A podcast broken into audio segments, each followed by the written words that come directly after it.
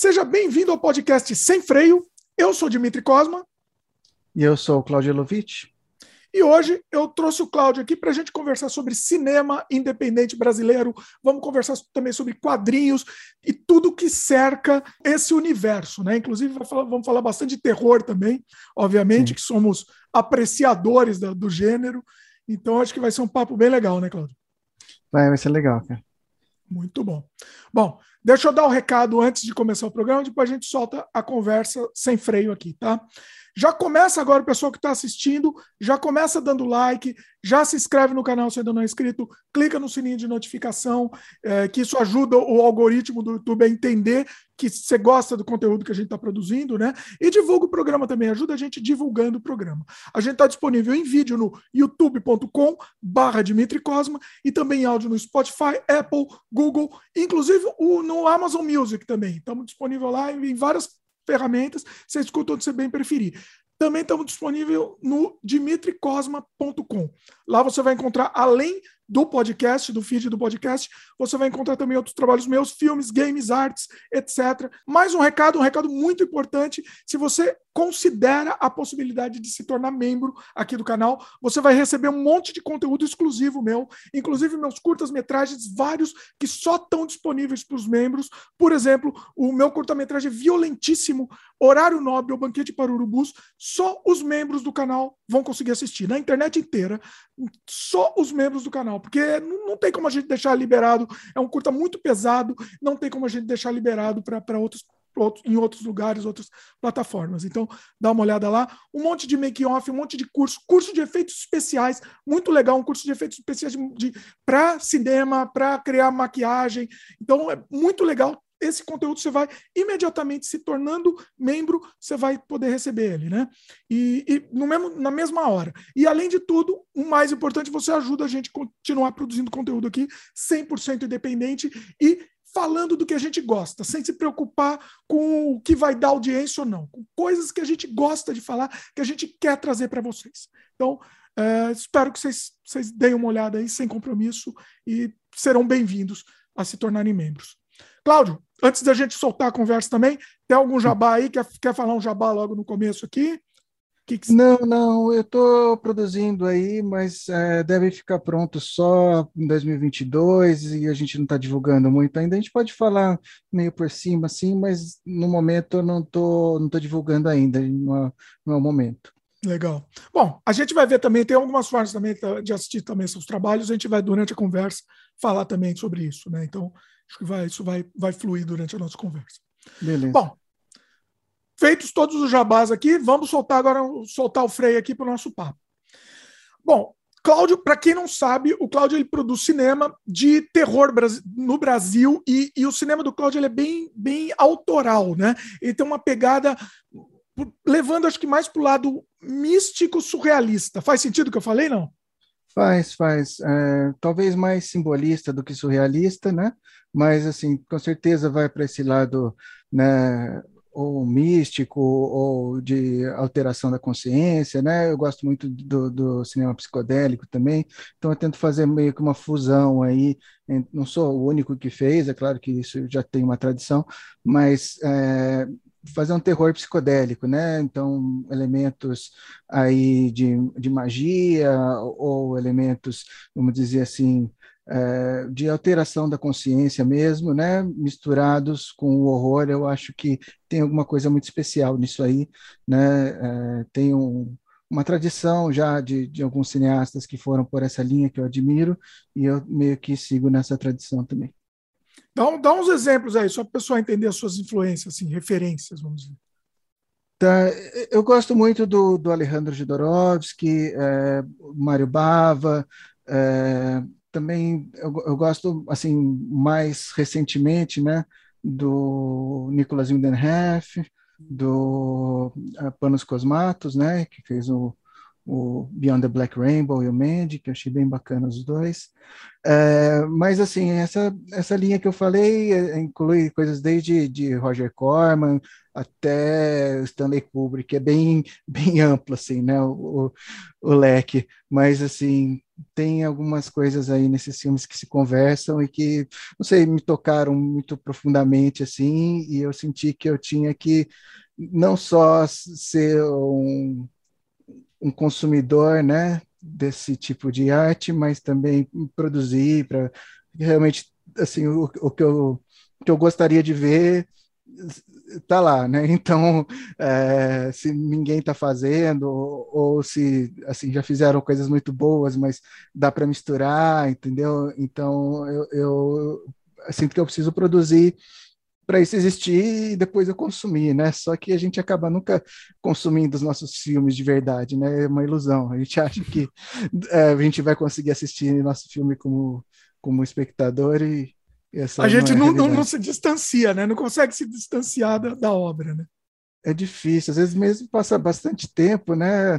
É, liga uma memória da, da, produção, né? De como você fez, ou, um detalhezinho ali que não ficou do jeito que você queria, aí você já, já sai da, da história mesmo, né? É, eu, eu geralmente faço isso também. Quando passa um tempo, eu consigo um pouco curtir um pouco mais ser um pouco menos crítico, mas de qualquer jeito você não, não, não dá para você não ser crítico da sua obra, né? Não tem jeito. É. Sempre é. você vai. Mas eu acho que isso também é bom porque impulsiona você a fazer mais, né? Você nunca está satisfeito, então você está sempre correndo atrás daquele objetivo inalcançável ali de uma perfeição que só existe né, numa utopia, mas é, isso motiva a fazer, né? Você está sempre correndo atrás de ah, não deu certo dessa última vez, na próxima vai dar, né? É, se, se você fizer um filme perfeito, acabou, né? Não precisa fazer mais, né? Já deu. É. É o, é o, Cidadão Kane, né? O Orson Welles não precisou fazer mais. Mas ele não conseguiu fazer mais nada, porque ele começou já com o filme perfeito. Né? É, mas uma coisa trágica, né? Eu admiro muito o Orson Welles, né? Tanto ele uh, quanto o, o Jodorowsky tiveram, assim, fins né, das suas carreiras por um tempo e depois retomaram, mas é muito difícil é, ter, né? Porque o cinema é custa caro, né? Não tem como fazer. A gente faz filme independente, com, com baixo orçamento e tudo mais, mas o objetivo não é isso, né? O objetivo é, em algum momento, você ter o orçamento e fazer o filme acontecer, ainda mais na época do, do Orson Welles, que não tinha nada digital, né? Então, você, dependente do dinheiro, do financiamento, né? E às vezes, para conseguir né, financiar o, o, o que ele realmente queria fazer, era muito difícil. Pois é. É, e, e, e, você comentou, o próprio Jodorowsky também, né? Ele, ele, ele também alcançou muito cedo a, a, perfeição, vamos dizer assim, também. depois é isso, ele não conseguiu nem mais produzir, né? Ele foi com, com muita dificuldade, ele, ele acaba, ele consegue ainda produzir, mas ele ficou bastante tempo sem, sem produzir, né? É, ele estava é, atuando nos quadrinhos. o que ele poderia, produzir, né? Assim, a gente, uhum. é, é, um desperdício, né? O tempo que ele é. fica sem fazer. É, ele foi meio para a área dos quadrinhos como roteirista, porque também ele desenhava no começo, mas é, como roteirista principalmente, porque o que ele imaginava, né, para você fazer um, um encal, né, o próprio Duna que ele tentou fazer é um absurdo, né, o, o valor, né, de, disso mesmo de produção. Então, é, não conseguia ter o orçamento que chegasse nas ideias dele, né? Depois, mais, uhum. mais velho, agora ele voltou a produzir, fez algumas coisas mais independentes, assim, bem bacanas também, mas bem mais sutil também, né? E eu acho fazer. que o Jodorowsky, eu acho que é, um, que é uma influência muito grande, assim, né? Dá para perceber no seu trabalho. É, o meu também, eu amo o Jodorowsky, né? O, o Prey, por exemplo. Então, depois a gente vai entrar. Não, vamos, vamos entrar em detalhes depois. Aqui é nosso papo é sem freio, mas eu quero, quero conversar sobre os seus trabalhos, mais ou menos tentar seguir uma ordem. Mas o Beleza. Prey a gente percebe umas influências claras assim de Jodorowsky lá, né? Do, do... Mas, mas, vai, depois a gente entra nesse assunto. Depois a gente entra, mas é, você tem razão, sim, com certeza. Naquela época, então, eu estava mais ainda do que hoje em dia, assim, uh, deslumbrado, né, com a, com a obra dele. É quando a gente diz influência, fique claro, assim, não é não é cópia, não é nada, influência mesmo, assim, é, é, é pegar aquilo, aquele conteúdo e transformar da nossa a nossa estética, né? É, digerir aquilo e, e fazer parte do que é seu, né? Sim. Não é, refazer o que já está feito, né? Sim. Mas de, de fato a gente absorve, né? Como é, falavam, né? Aqui no arte moderna brasileira, um movimento antropofágico, né, da gente é, se alimentar daquilo, né, e vira parte do nosso ser, né? Exatamente. Bom, é, eu vou começar, eu vou, a gente vai começar a entrar nos trabalhos, mas antes disso, assim, como que você começou, assim, como que você começou o, o amor pelo cinema? Sempre foi o amor pelo cinema mais, é, vamos dizer, é, eu não sei se a gente usa o termo terror ou cinema fantástico, não, não saberia o que, que, que, que você prefere. É, não me ligo muito nessas classificações, assim, é claro que os elementos de terror, do fantástico, assim, eles, para mim, sempre tiveram né, um, um, apelo muito grande, né, assim, mas é, já, já vem de, de, sempre, assim, na verdade, acho que não lembro de nenhum momento que é, isso não era importante para mim, né, e não sei, eu acho que conforme a gente foi, vai passando o tempo, vai é, ficando mais um pouco ressentido com algumas coisas, a gente quer extravasar na arte também, né? É, não, não, sei se ressentido é a palavra certa, acho que é mais é, indignado, talvez, né? A nossa indignação, assim, com, com coisas que a gente vê, que a gente vive e tal, é, e acho que a forma mais é, sadia de trabalhar isso é realmente na arte, né? Então a gente aproveita para colocar. É, eu falo a gente que eu conheço seu trabalho também, então a gente estamos falando na mesma língua aqui.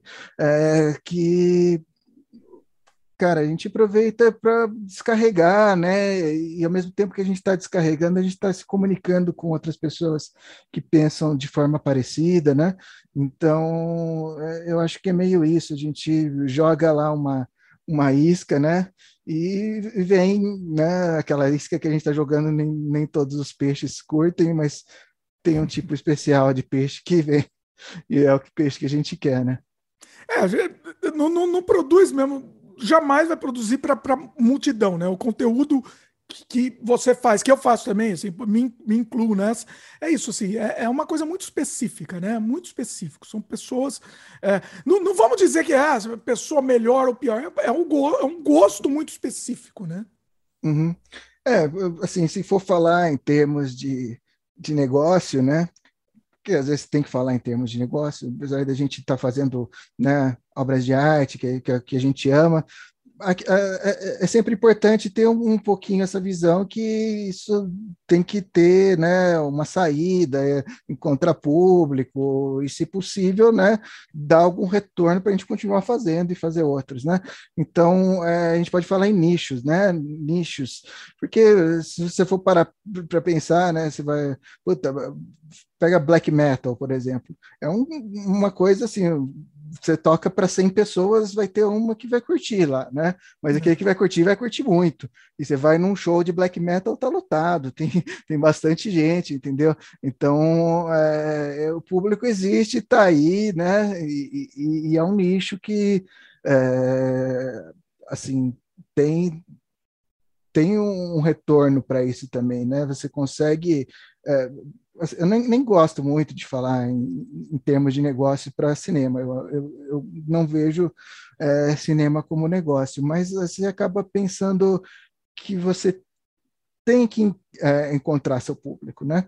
E o, o, público do cinema de terror, de, do fantástico, de, de, vamos dizer assim, do invisível, né? Daquilo que a gente sente, mas não, não consegue ver, tá aí, ele existe e não é pouca gente, né? É bastante gente. Sim. Inclusive, inclu não, inclusive no exterior, né? Até muito maior que, que no Brasil, né? E, inclusive, você, é interessante, depois a gente vai entrar também, você fez alguns filmes visando esse mercado também, né? A gente vai entrar depois nesse, nesse assunto. É, a gente conversa, mas não, não é bem visando esse mercado. Foi meio que o jeito que as coisas caminharam para mim, assim, porque hum. sempre tive mais apreciação do meu trabalho fora do Brasil. Então, oportunidades que apareceram para mim vieram de fora, assim. Legal. É, a gente vai entrar aqui, está na minha pauta também. Eu quero seguir a ordem, porque uhum. a gente vai entrar bastante nesse assunto. Bem interessante. Tá Bom, vamos na ordem então. O primeiro filme é, foi o Undertaker. Foi o primeiro filme. Eu fiz vários outros que eu tenho vergonha, algum lugar guardado. o primeiro Mas que, eu- você- que- o primeiro tá que, no- eu, que, eu, que eu fui, inscrevi em festival foi o Undertaker. Bom, é uma animação, né, com, com o Zé do Caixão. E como é que foi isso? Con- conta aí, como é que foi? Uma animação 3D, inclusive, em, em 2008, né? A tecnologia evoluiu muito desde então, assim. Mas como é que foi isso? Foi partiu de você? Como- é, o Mojica, enquanto você estava fazendo o processo, o Mojica estava sabendo. Como é? Conta um pouco aí, como é que foi? Aham. Não, foi uma loucura, né? Porque eu mal sabia fazer animação em computação gráfica. Estava aprendendo, tinha feito algumas aulas, porque eu- eu- as ideias que eu, que eu queria fazer pra- como, como cinema hum, custam muito caro. assim. Então, para eu. Uma forma de eu, de eu realizar aquilo que eu tinha em mente foi realmente a computação gráfica, né? Então, eu fui atrás de aprender, aprendi a fazer todo o básico e, e me meti a fazer o, o curta, né? Mas aconteceu da seguinte forma: é, eu tinha um roteiro que eu estava escrevendo assim, para um filme do, do Zé do Caixão, né? É, era para ser um longa, estava pensando em fazer o roteiro e, e levar o roteiro para o Mojica tal. E- Inclusive, assim, 2008, o, o, o Encarnação do Demônio, o Mojica gravou em 2007. Você- Isso foi 2006, acho. Hã? Se não me engano, foi 2000, e- final de 2006 começou. É, entre, é, final de 2006, acho que foi gravado e lançado em 2007, né? Acho que foi isso, se eu não me engano. Acho que foi lançado em 2008, mas, 2008. mas teve um tempinho aí de É. pós-produção. É. Uhum. E, e cê- esse roteiro de longa você estava fazendo nesse meio tempo? Antes eu não sabia do Encarnação do Demônio, não Ah, sabia. tá. Falava, puta que pariu, né? Tem esse puta personagem do Brasil, né? Tá parado, não sei o quê, ninguém tá fazendo nada. Eu falei, vou escrever um roteiro do, do Zé do Caixão. E Mas não, era, não comecei- tinha nada a ver com encarnação, assim. Com, Não, nada a ver, nada a ver. não, era sabia nenhuma da- continuação do personagem, na- não tinha nada a ver. Era outra. Não, era outra linha, assim, não, Tá. não era que eles fizeram no Reencarnação, Enca- no Encarnação do Demônio.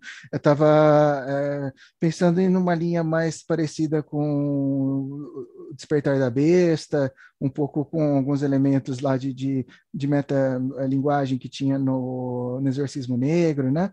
Mas, é, bom, comecei a escrever o roteiro, estava ainda na metade, sei lá. Aí me meti a querer mostrar para Mojica. Você, escreveu o roteiro sem falar com o Mojica, assim, para mostrar depois, para apresentar. Exatamente, sem falar Tá. com ele. Aí, cara, fui atrás do, do Mojica, eu acho que, não sei, acho que todo mundo que, que faz cinema de terror ou cinema fantástico aqui no Brasil, né, que da, da nossa época, pelo menos, da nossa idade, em algum momento buscou o Mojica em algum lugar, tentou se comunicar com ele, ou conversou com ele e tal, né?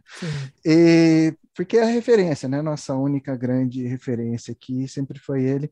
Então, procurei ativamente, né? Fui atrás e acabei é, é, tendo um- uma reunião rápida com ele, que eu falei do roteiro. Aí ele me falou da Encarnação do Demônio, né? É, Cláudio, já estou fazendo um, um, um filme, já estava meio que com um orçamento garantido, tinha ganhado uns editais, eu não estava sabendo, né? E já vou fazer, né, um, um filme novo do Zé do Caixão, daqui a pouco vai entrar em produção, tal, né? Mas puta que legal, né? E eh, mas eu queria estar envolvido de alguma forma, queria participar.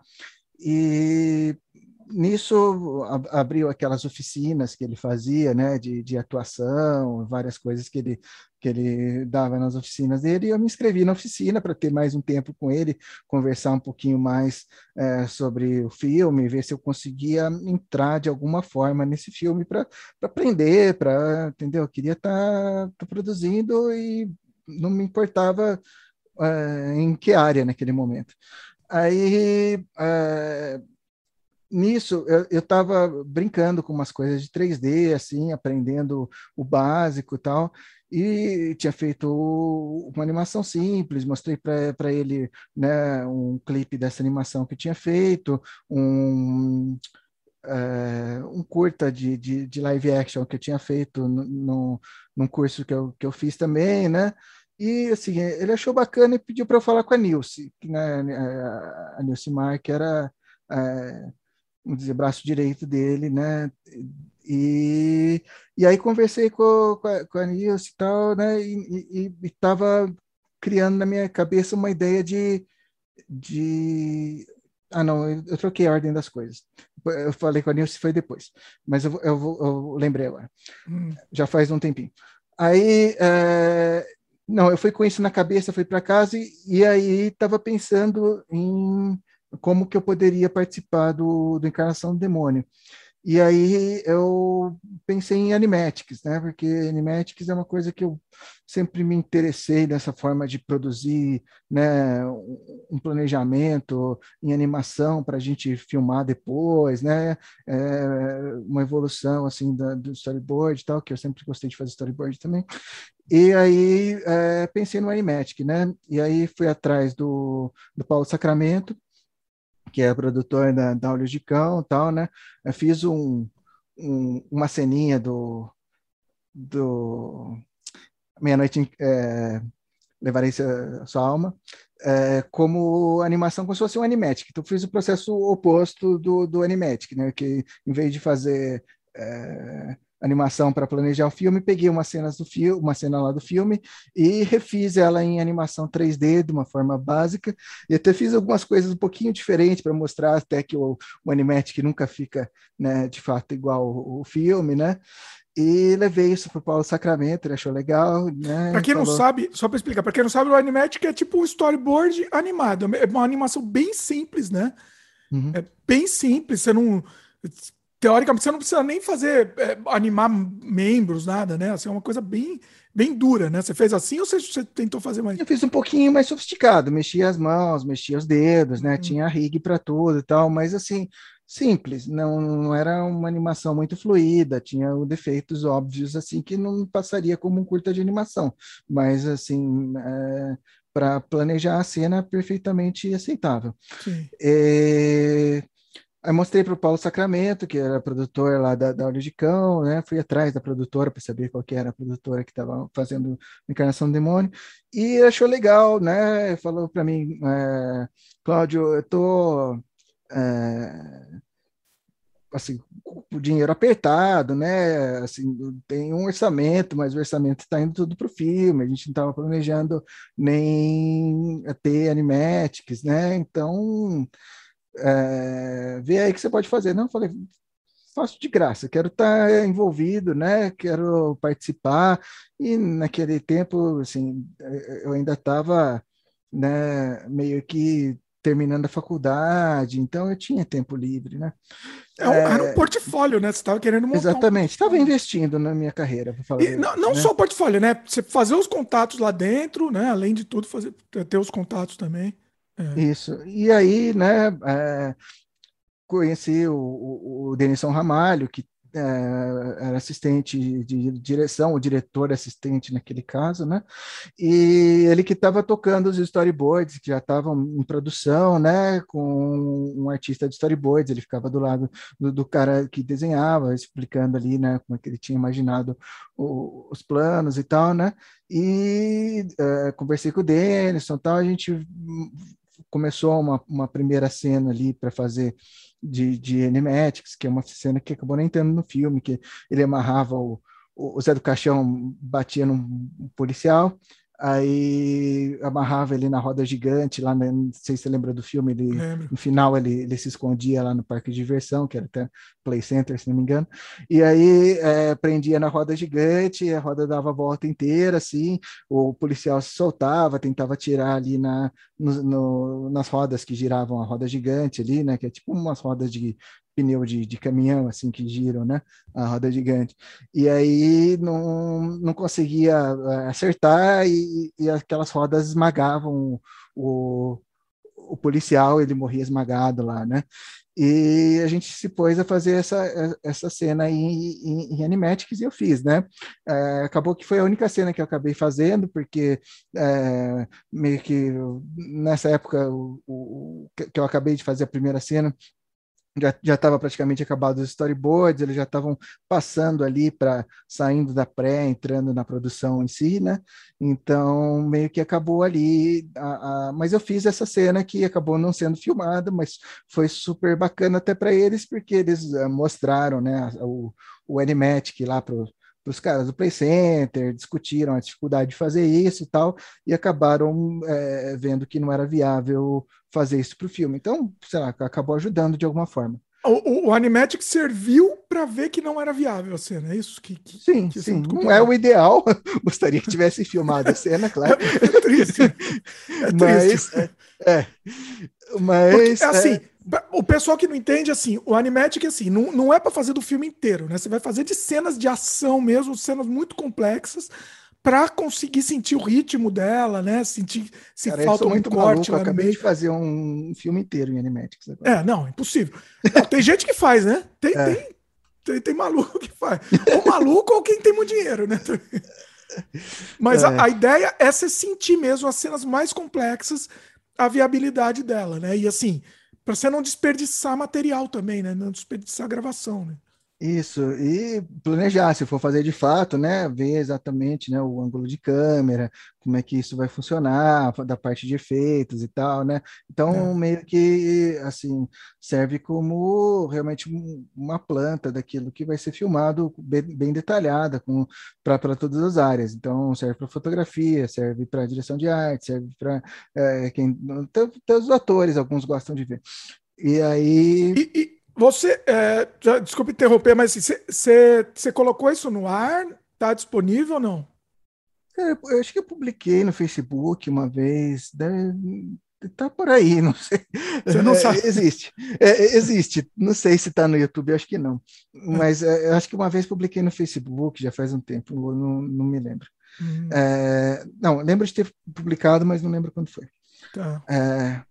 Mas sei lá, talvez algum dia. Eu, eu... É, publica, é isso que eu ia falar. Publica, uhum. se puder, assim, se, se, publicar antes desse programa tiver tá, tá, no ar, a gente coloca inclusive nos links comentados aqui para o pessoal ver. Bacana. Não, vou, vou, vou publicar sim.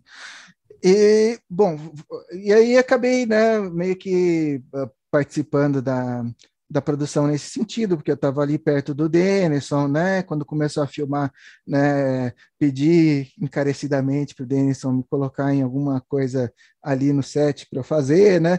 E por, por algum tempo, né? Eu ia ser o, o especialista em artes marciais do filme, porque eu, assim, na época eu acho que eu estava na faixa roxa do jiu-jitsu, depois cheguei na preta e tal, e conheci um pouco de aikido, né?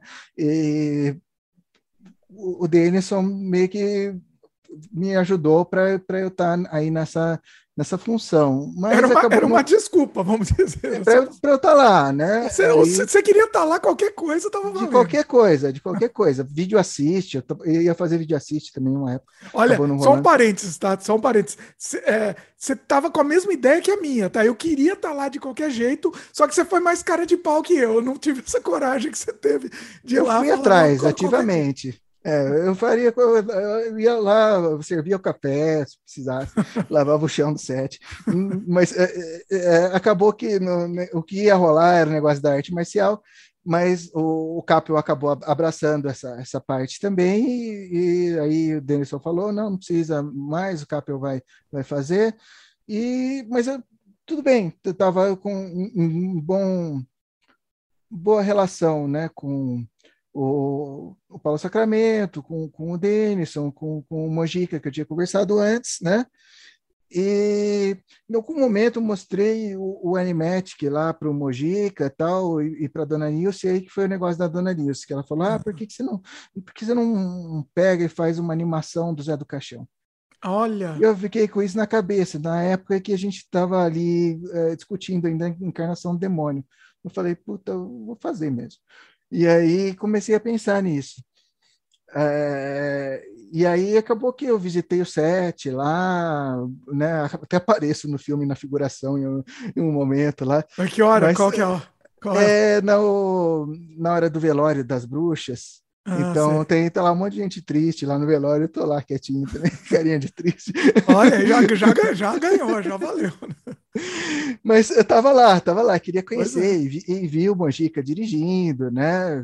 Vi, vi, várias coisas que eu conhecia assim só com uh, teoria mesmo, né? Vi acontecendo na prática, como é que eles gravaram em película na época e tal, né? Então foi, foi bem interessante, né?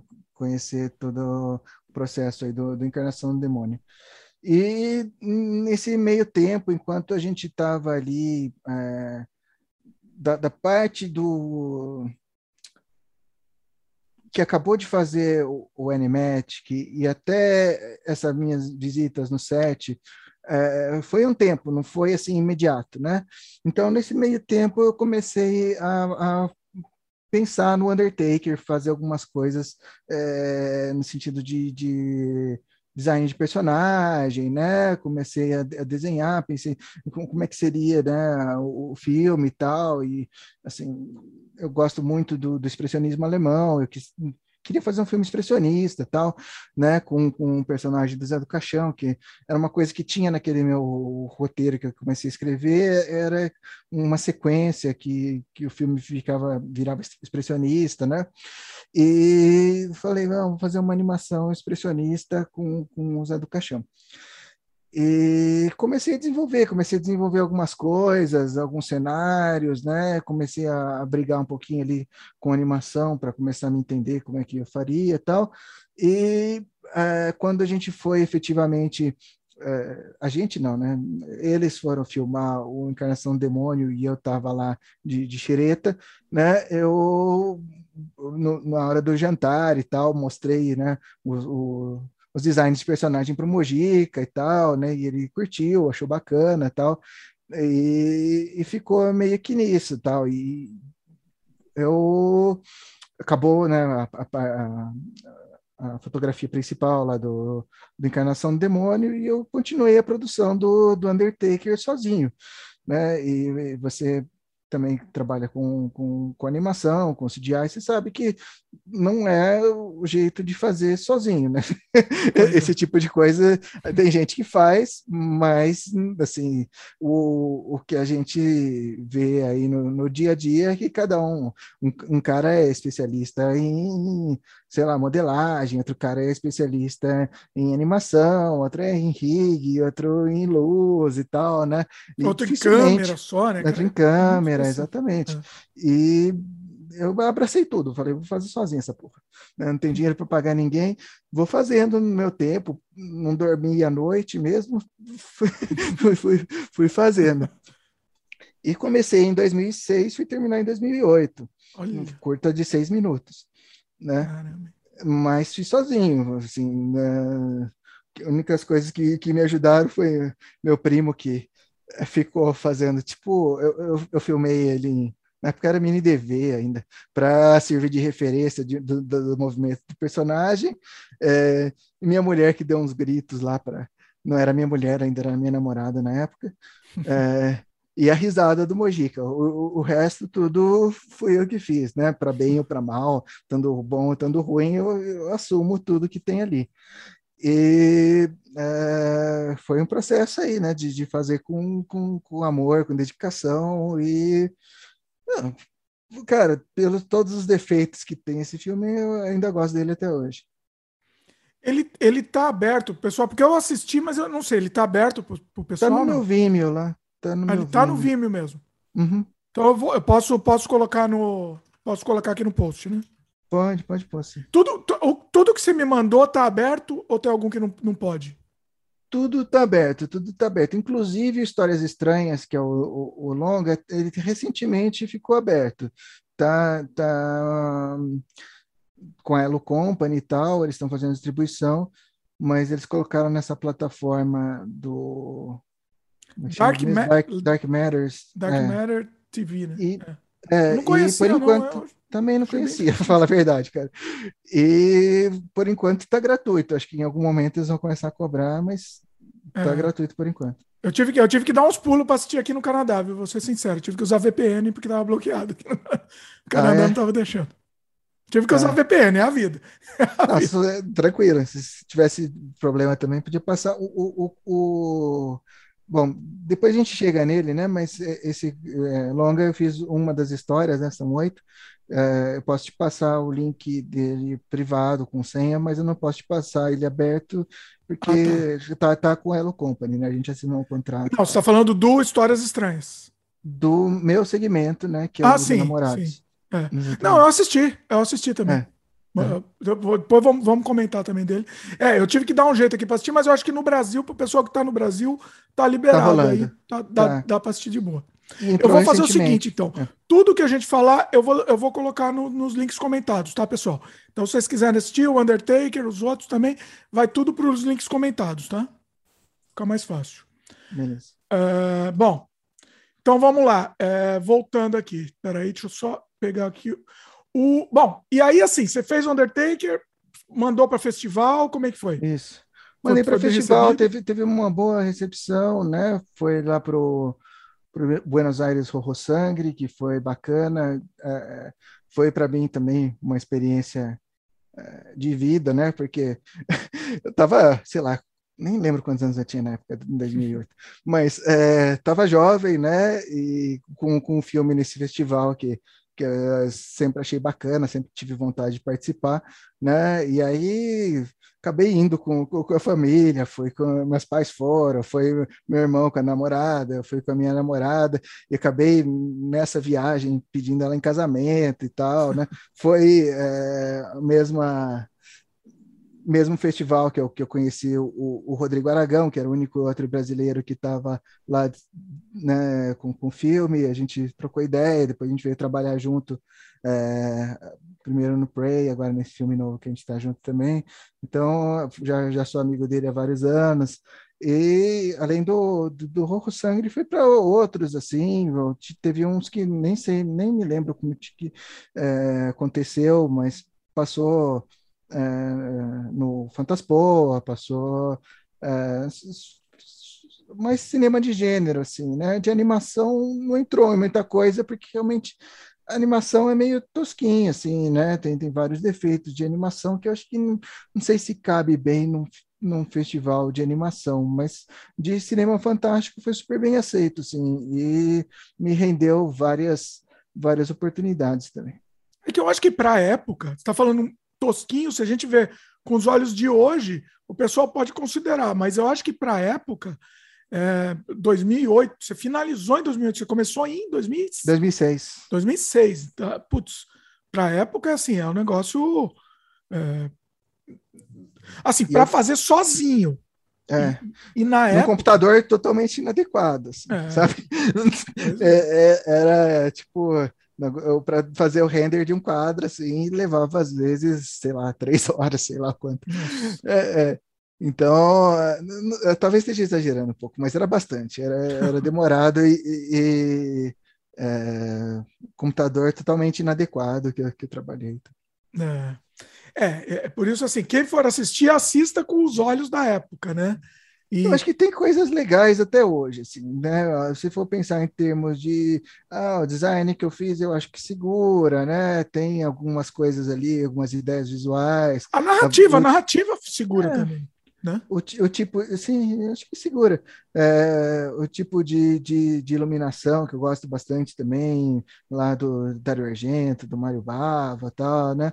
É, misturado com, com, com, o expressionismo alemão e usado caixão. Então tem, tem coisas legais lá, mas realmente a animação é tosca, tem vários defeitos assim muito claros que tipo as pessoas relevam, costumam relevar, né? Acho que festival de animação não releva tanto, mas assim, a audiência em geral releva. Pois é. E bom, e aí, o Mojica, o que, que ele achou? O Mojica curtiu, assim, foi muito emocionante, cara, porque ele tinha visto é, algumas coisas que eu tinha mostrado para ele lá durante a jantares lá da Encarnação Demônio e tal, mas não tinha visto o filme pronto até o festival que foi o Rio Fan, é, não lembro o ano, 2009 talvez, sei lá. É, e fui lá para o Rio tal, e eles estavam homenageando Mojica, então é, teve, né, é, a exibição lá do, do Undertaker na, na programação normal do Rio Fan, e como Nossa. tinha Eu acho que foi, desculpa te interromper, eu acho que foi no mesmo Rio Fã que eu apresentei o Entre Espelhos e Sombras também. Deve ter sido nesse ano, provavelmente. O meu. Cara, bem meu, possível. Meu curta surrealista também. Bom, enfim, desculpa te interromper, vai lá. Imagina, imagina. E aí é, passou na programação do, do Rio Fã, em algumas salas lá, algumas deu público, algumas você sabe que acaba não dando muito público e tal. Mas é, antes de eu ir embora do Rio, uh, os organizadores do festival me chamaram no canto e falaram assim: ah, a gente vai ter a, a, a, homenagem do Mojica no último dia, que era lá naquele cine é, Olido, não, Olido aqui em São Paulo, Odeon. Hum, é, é, o Deon, eu acho, se não me engano, que é um cinema de rua tradicional lá do Rio, né? Uma sala muito bonita. É, tinha sido, acho que a, a abertura do festival tinha ido lá, que era um filme do Jorge Romero lá, e eh, o fechamento ia ser lá de novo. E no fechamento eles iam fazer a homenagem para o Mojica e falaram para mim: ó, a gente vai passar também o Undertaker lá no, no cinemão. E aí foi, é, aí foi muito legal, assim, porque passou, foi a primeira vez, assim, na, na Argentina tinha passado numa sala pequena, aqui em São Paulo, no, no Cine Fantasy também, acho que foi no CCBD, alguma coisa assim, então acho que uma maior que passou foi no Centro Cultural São Paulo, né, que é uma sala legal, mas assim, não era que nem lá no Rio, que era tipo... É, aqueles cinemas da moda antiga, né, com a cadeira com estofado, né, com pipoca e, e, tudo mais, né? Então foi bem bacana ver lá aquele uh, aquele dia a homenagem. Foi a primeira vez que o Mojica viu também o, o Undertaker, né? Pronto. E depois ele, ele, conversou comigo, tinha disse que gostou muito, né? Que ficou feliz de ver e tal. Foi uma puta emoção, assim. Depois, uns anos para frente, eu voltei a conversar com ele em outro contexto, mas uh, ele lembrava do filme, foi bacana. Olha aí. É, é, é, deve, deve ser bem emocionante, né? Se apresentar pro Aí é, é, eu tinha esqueci de falar, tinha autorização dele por escrito para fazer, né? Naquela época eu tinha pedido e ele tinha me concedido. Eu devo ter aí nos meus, meus arquivos aí. aí. até hoje essa uh, autorização dele para fazer, porque eu, eu, eu, não queria fazer sem autorização dele. É, é um, é risco, né? Um dois anos de trabalho para não, pra, não, não. não dar para usar depois e complica, né?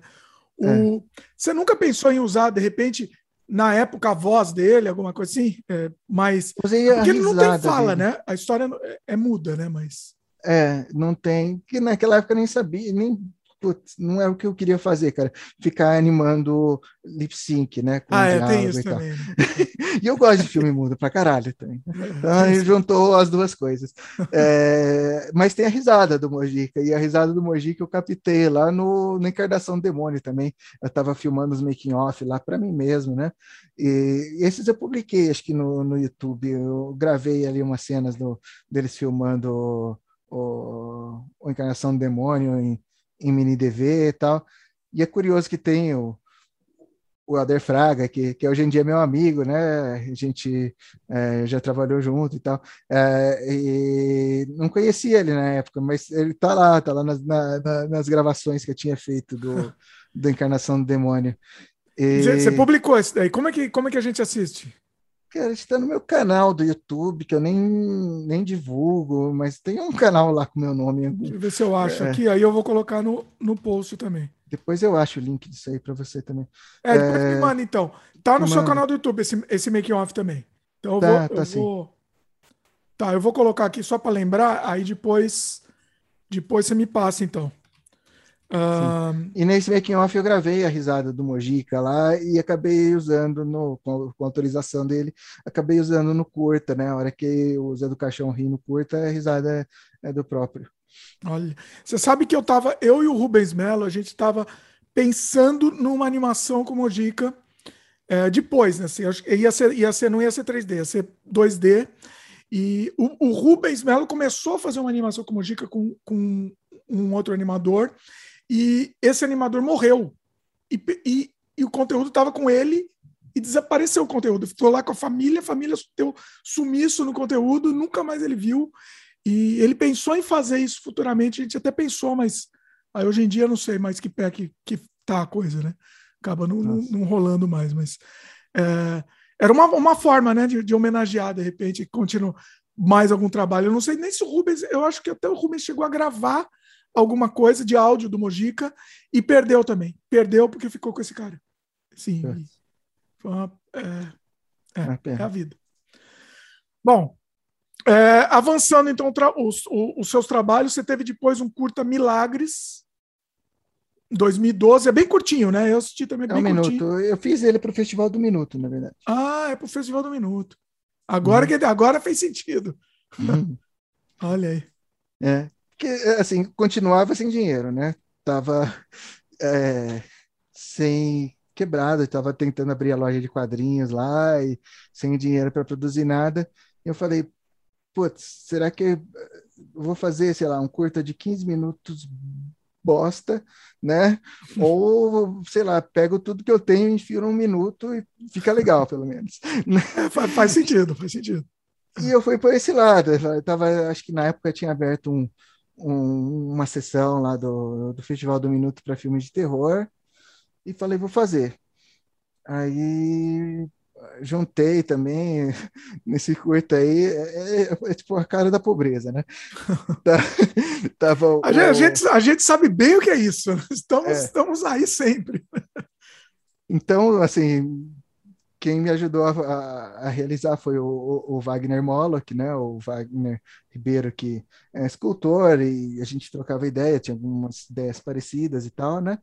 e a gente conversou de, de, de, fazer esse curta, e aí ele modelou lá o, o demônio da história, atuou como escultor e é, conseguiu o contato lá para a gente ter aquele espaço onde a gente filmou ali, que era tipo é, o quintal, o fundo do, da casa de um brother dele, tatuador lá, que, que topou a ceder o espaço lá para a gente filmar sem custo e fui atrás de apoio, né? Quanta emprestou equipamento de graça tal, e fui. É, levei a minha mulher, que, que faz a freira, não era minha mulher ainda, quase perdi ela nessa história também, né? Porque, nossa, é, eu vou chegar nessa parte. E meu primo, que está em todas as minhas roubadas, foi meu primo, que era um carro a mais, né? Tinha um carro a mais para trazer o equipamento, né? Coisa de, de carregar coisa, né? Se eu precisasse, fez, fez as claquetes lá para mim e tal, né? Fábio, assim, não estava nem interessado muito em cinema, mas foi para me quebrar o galho lá. Para ajudar. É. é.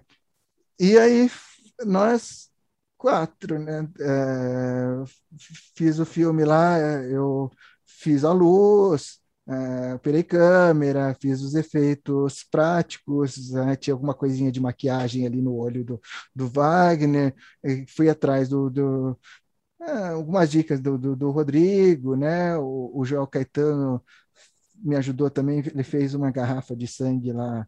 Eu nem sabia fazer sangue é, falso naquela época, né? Até hoje em dia, não lembro se eu já, já fiz, mas não me pedir para fazer hoje também, não vou lembrar a receita.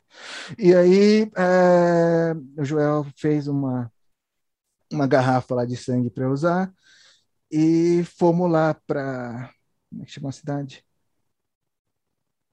Ah, esqueci o nome. Perto de de Jacareí, lá, esqueci o nome da cidade. E aí, onde tinha o, a locação lá, que era tipo um, um casebre, um barraquinho assim, e uma área externa com uma vegetação lá para filmar. Então, eu fiz uh, a, a, luz, né? Me preocupei bastante em fazer uma luz bonita, uh, com com as gelatinas, com umas traquitanas lá que eu montei também para rebater a luz e é, cinefoil ali para cortar, fazer umas sombras. Então me preocupei bastante aí com a fotografia no sentido de fazer uma luz bacana.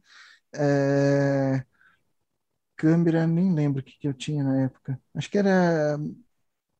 Ah, eu lembro. Era, foi a minha primeira DLSR, é, uma Rebel 1. Uhum da Canon.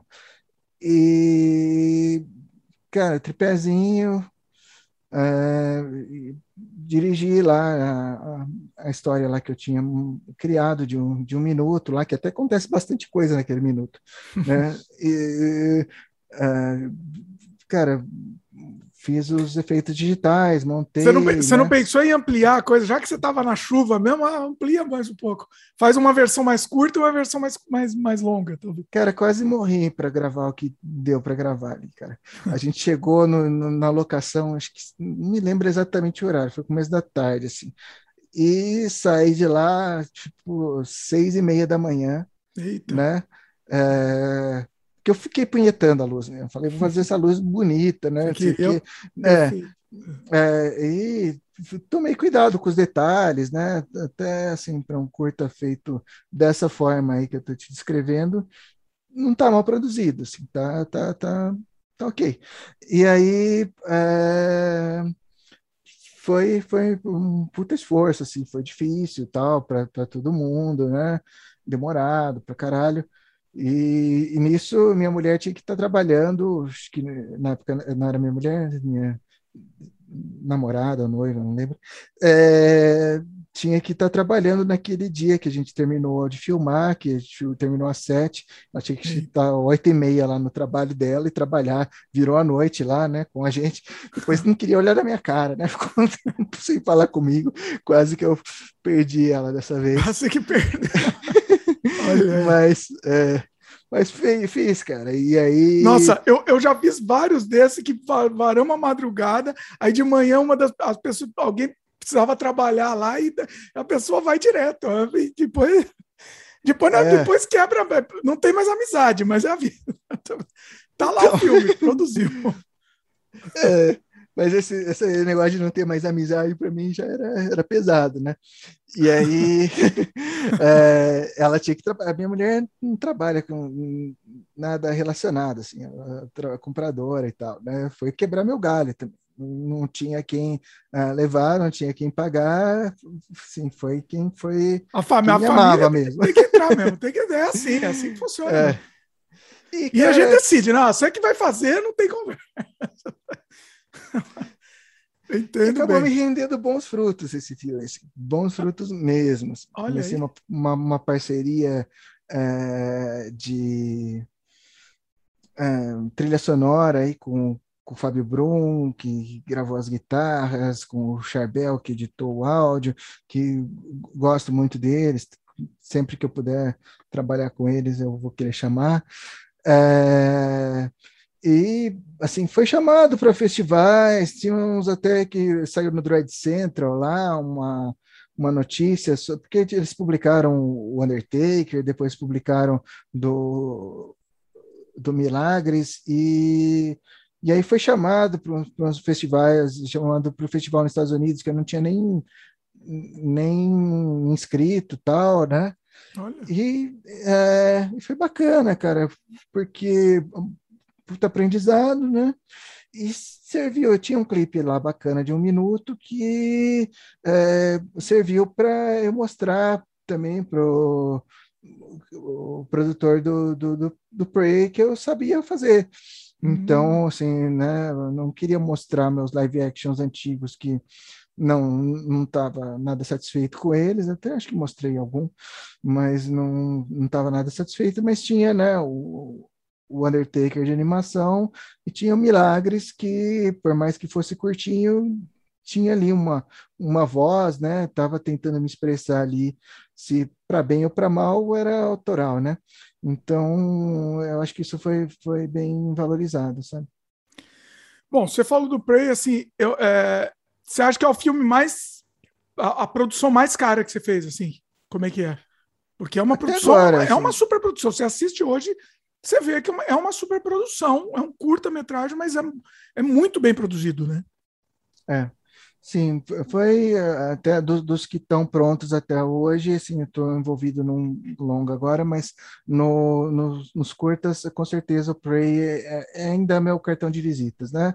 É, e não só isso, é muitas outras coisas. Assim, Prey começou alguns processos na minha vida que estou é, levando até hoje mas é, é, é um filme com orçamento bacana para cinema independente, né?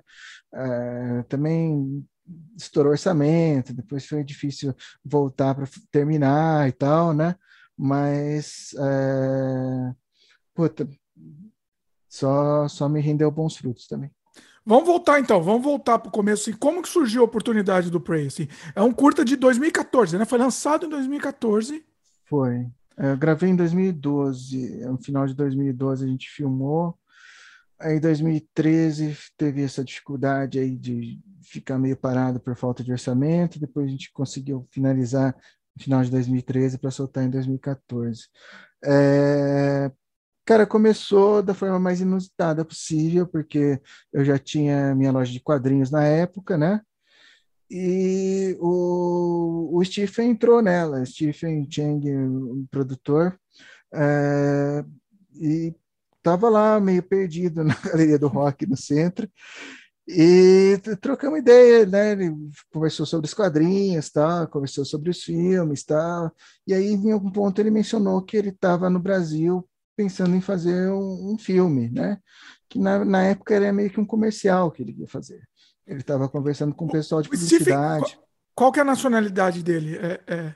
Ele nascido na China, né, em Hong Kong, né, mas foi criado em Nova York. E aí ele estava no Brasil, estava no Brasil visitando, querendo produzir alguma hum, coisa no Brasil, é isso? Não, ele estava negócios com, ele é investidor, tinha um, umas oportunidades de investimento para ele aqui no Brasil naquela época, e, mas ele, assim, cara é sempre focado nas artes, né? Então ele fazia né, os, os, os lances dele de investimento para ganhar dinheiro, mas o que motiva ele realmente é, é a arte, né? E ele estava na onda de produzir é, livros, né? Estava uhum. lançando uma coleção de livros que chama Dear God, e é, queria fazer uma espécie de um promo para essa coleção de livros. Né? E estava no Brasil, ele tinha tido várias ideias, né? teve lá no centro de São Paulo, ficou super impressionado com o centro, né?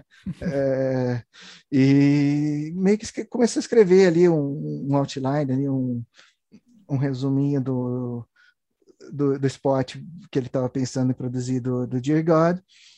E ele chegou a mencionar, falou que ele estava fazendo isso, tal, né, que tinha sido inspirado pelo Brasil, que ele queria fazer, né, talvez até, até aqui no Brasil mesmo, né, um, esse esse spot, né? E eu falei, ô, oh, Stephen, além de eu ser dono dessa loja de quadrinhos aqui e tal. Eu faço filmes, tá? Ah, por acaso? Filmes, por... por acaso, né? Então, é, junta a sorte com estar preparado para a sorte, né? Porque é. naquela época eu tinha coisa para mostrar, hum. né? Tinha o, o, Undertaker e o Milagres. E é, mostrei, né, os filmes para ele e tal. Ele foi para Hong Kong de volta depois. E primeiro ele falou, oh, Claudio, você não quer desenhar os storyboards tal? Porque eu tinha mostrado, acho que também, não me lembro, acho que eu mostrei os animatics lá do Encarnação Demônio e tal, eh, storyboards que eu tinha feito, e não para o Encarnação, mas para outros projetos. E eu falei assim, é, posso fazer, né? Posso fazer os storyboards, sem problema, né? É, mas é, quem, ah, quem vai ah, tá. dirigir... Tá. Ele não. A princípio, assim, era pra, ele sugeriu você fazer storyboard e aí ele ia pôr uma outra pessoa para dirigir, é isso? Isso, isso. Ah. É, ele, na verdade, estava olhando em agência de publicidade, porque ele via meio que aquilo como uma publicidade do, do da, da série de livros, né? Tal. E é, depois, assim, eu falei, não, faço os storyboards e tal, né? Mas quem que vai dirigir? Que eu preciso conversar com o diretor e tal, né? Para entender como é que vai ser o, os planos e tal. Não, ele falou, você não desenha aí da sua cabeça os storyboards, né?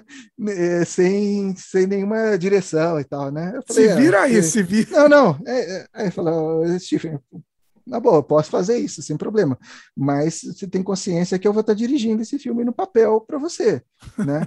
Porque a partir do momento que você escolhe os enquadramentos, você né, já coloca ali toda a movimentação de câmera, o, o mise-en-scène, né, de onde o personagem vai, onde ele para e tal.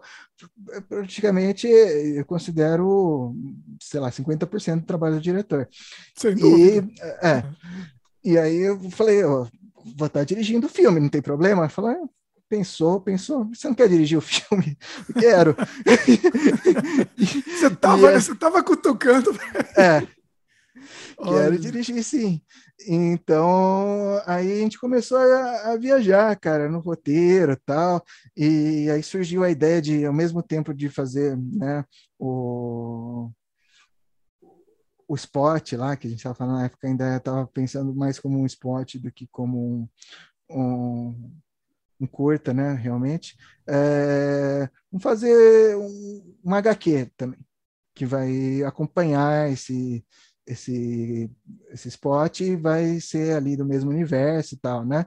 Porque ele viu meu conhecimento ali de, de HQ e tal, e tentou aproveitar um pouco disso, né? E aí pediu para eu sugerir alguns nomes, né, de, de quadrinistas para desenhar e tal, né? E aí eu fui naquela nossa velha lista de é, Mestres do Terror, Calafrio, Espectro, né? Fui pegando ali os que. Só gente ruim, só gente, só gente, só, só gente fraca. É. E aí fui pegando, né? Dos que estavam vivos e ativos, né? né? Então tava lá na lista o Júlio Shimamoto, o. Mozart Couto. Mozart Couto tava, é, tinha o... Flávio Colim acho que não estava vivo. Já não, não Colim já não estava. Ah. Era o. Eu só, eu só, me dá uns brancos na cabeça de vez em quando, cara. Mas as dorgas. Mas, é... cara, só, só, só os nomes lá, né? Que a gente conhece da, dessa época e Franco e Franco de Rosa, provavelmente. O Franco, o Franco foi parceiro. O Franco era meu sócio, entre aspas, na loja, porque eu tinha muito material dele lá para vender. Assim, a lucratividade da loja ali, é, boa parte ia para ele. Uhum. É, e também estava ali como, como desenhista, né? E o Franco me ajudou também é, a, a, ter o contato, né? Do Watson Portela, do tinha um tinha um estilo, um estilo meio parecido com o do Colonese, mas é, faleceu acho que esse ano. Estou me falhando a memória, cara. É um. É... Nossa, parecido Bom, com o Colonese? Mais ou menos, que o Colonese é, é, único, né? Mas eu acho que é o que mais ia na, na linha dele. Deixa eu pegar aqui, cara, porque tá me matando não, não lembrar. Uma, é uma heresia, né? É uma heresia, né? Então, era. Rubens Cordeiro. Pronto, lembrei. Rubens Cordeiro, Valmir Amaral, né? Estavam na lista. É, e estava o Zala, né? E é, Rodolfo Zala, que estava ali meio que encabeçando também. Tinha... O, o, assim, o, o Zala ele já estava com uma idade avançada, né, na época, né? Já, estava com 82, se não me engano. Olha Mas estava ativo, ele estava lançando a nova Calafrio, né? Tinha dado uma repaginada na Calafrio, estava é, Deixa eu abrir a porta do gato. Sim. Vai. O... Mas estava. Aqui, deixa eu fazer um jabá aqui. Fazer um jabá. Eu entrevistei o Daniel Sachs, que, que agora encabeça Calafrio, né? Calafrio Mestre do Terror também. Temos um, um, dois programas com ele aqui também. Eu vou colocar nos links comentados também, pessoal assistir. Quem quiser entender melhor a, o que a gente está falando aqui, tá? Porque não entende do, do, do, dos melhores quadrinhos de todos os tempos assistam isso aí para vocês entenderem. Mas vai lá. Isso aí. É, e uh, aí conversando, né, mostrando os materiais para o Stephen e tal, ele pirou no Zala mesmo. Tinha um, acho uma, uma HQ que ele tinha feito curta de poucas páginas, é, se não me engano, era para aquelas é, metal pesado, que era tipo heavy metal brasileira, sabe? É, de um de um cowboy que era abduzido lá, né? É, e era colorida, né? E o, Zala tinha pintado é, essa HQ à mão, assim, né? Eu lembro de uma de, de, cowboy que ele fez, eu acho que teve dois números, na Dart. Mas não é essa, eu acho que deve ser outra coisa. Ele não, ele, ele fazia Johnny Pecos também, que era Johnny história Pecos, de, de cowboy mesmo. É. Essa não, essa era tipo ficção científica, né? Ele cowboy ia para o espaço lá e tal. É, hum. E era colorida, e o Zala tinha pintado né, com as técnicas dele lá, que ele tinha as técnicas próprias de pintura, né? E o Stephen pintou, é, pirou nas cores, né? E, e aí a gente resolveu foi, falar foi o Stephen que, que escolheu, então. É, eu tenho uma, uma, lista, lista com, com, com, prováveis, possíveis e, e, que eu gostava, e ele escolheu dessa lista, escolheu usá-la. Vamos, vamos em off aqui. Eu vou fazer uma pergunta muito difícil agora para você, hein? Vou, vou te deixar, deixar na parede agora, hein? Se fosse você, quem que você escolheria? Sincero, hein? Sincero, Claudio. Vai lá. É, na que, época. Assim, eu... ó, peraí, não desmerecendo os outros, tá? Assim, que, que, que se enquadrasse que você achava, naquele momento, tá? Naquele momento, quem que você estava mais tendendo, vai? É, fora de, dessa, desse universo aí da, da Calafrio, eu tinha também sugerido o Lourenço Mutarelli, que eu estava uhum. querendo muito que fizesse na época, né? Mas o Lourenço estava ocupado com outras coisas e tal, não estava é, afim de produzir quadrinhos. É, então, o Mutarelli daquela... falou que ele não quer mais fazer, nem fazer quadrinhos mais. Né? Ele falou que ele faz o, ele falou que ele faz assim, ele, ele escreve o trabalho que ele tem para fazer uma, uma graphic novel, ele escreve 10 livros, ele falou. falou assim, ah, e, e ganho 10 vezes mais. É, o reconhecimento, né? O reconhecimento que ele teve pela literatura é, é muito maior. É, e o reconhecimento, ele comentou também, além de ele ganhar muito mais dinheiro, ele tem muito mais reconhecimento, né? Uhum. É, é, triste é, isso, né? É triste. Ganha também tanto dinheiro assim no Brasil escrevendo livros, né? Infelizmente. Não, mas eles mas acho que assim, né? É, em alguns casos assim até que foram é, optados, né, para é. o cinema. Cheiro então, do ralo, né? Como é, Nath morto. Quando era vivo. Quando era vivo, tem, é, tem, tem, acho que o Jesus Kid aí saindo também. É. Deve, deve, ter mais.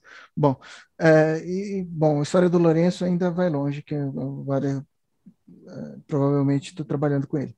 Olha e, aí, quadrinhos? É, não, não, no cinema.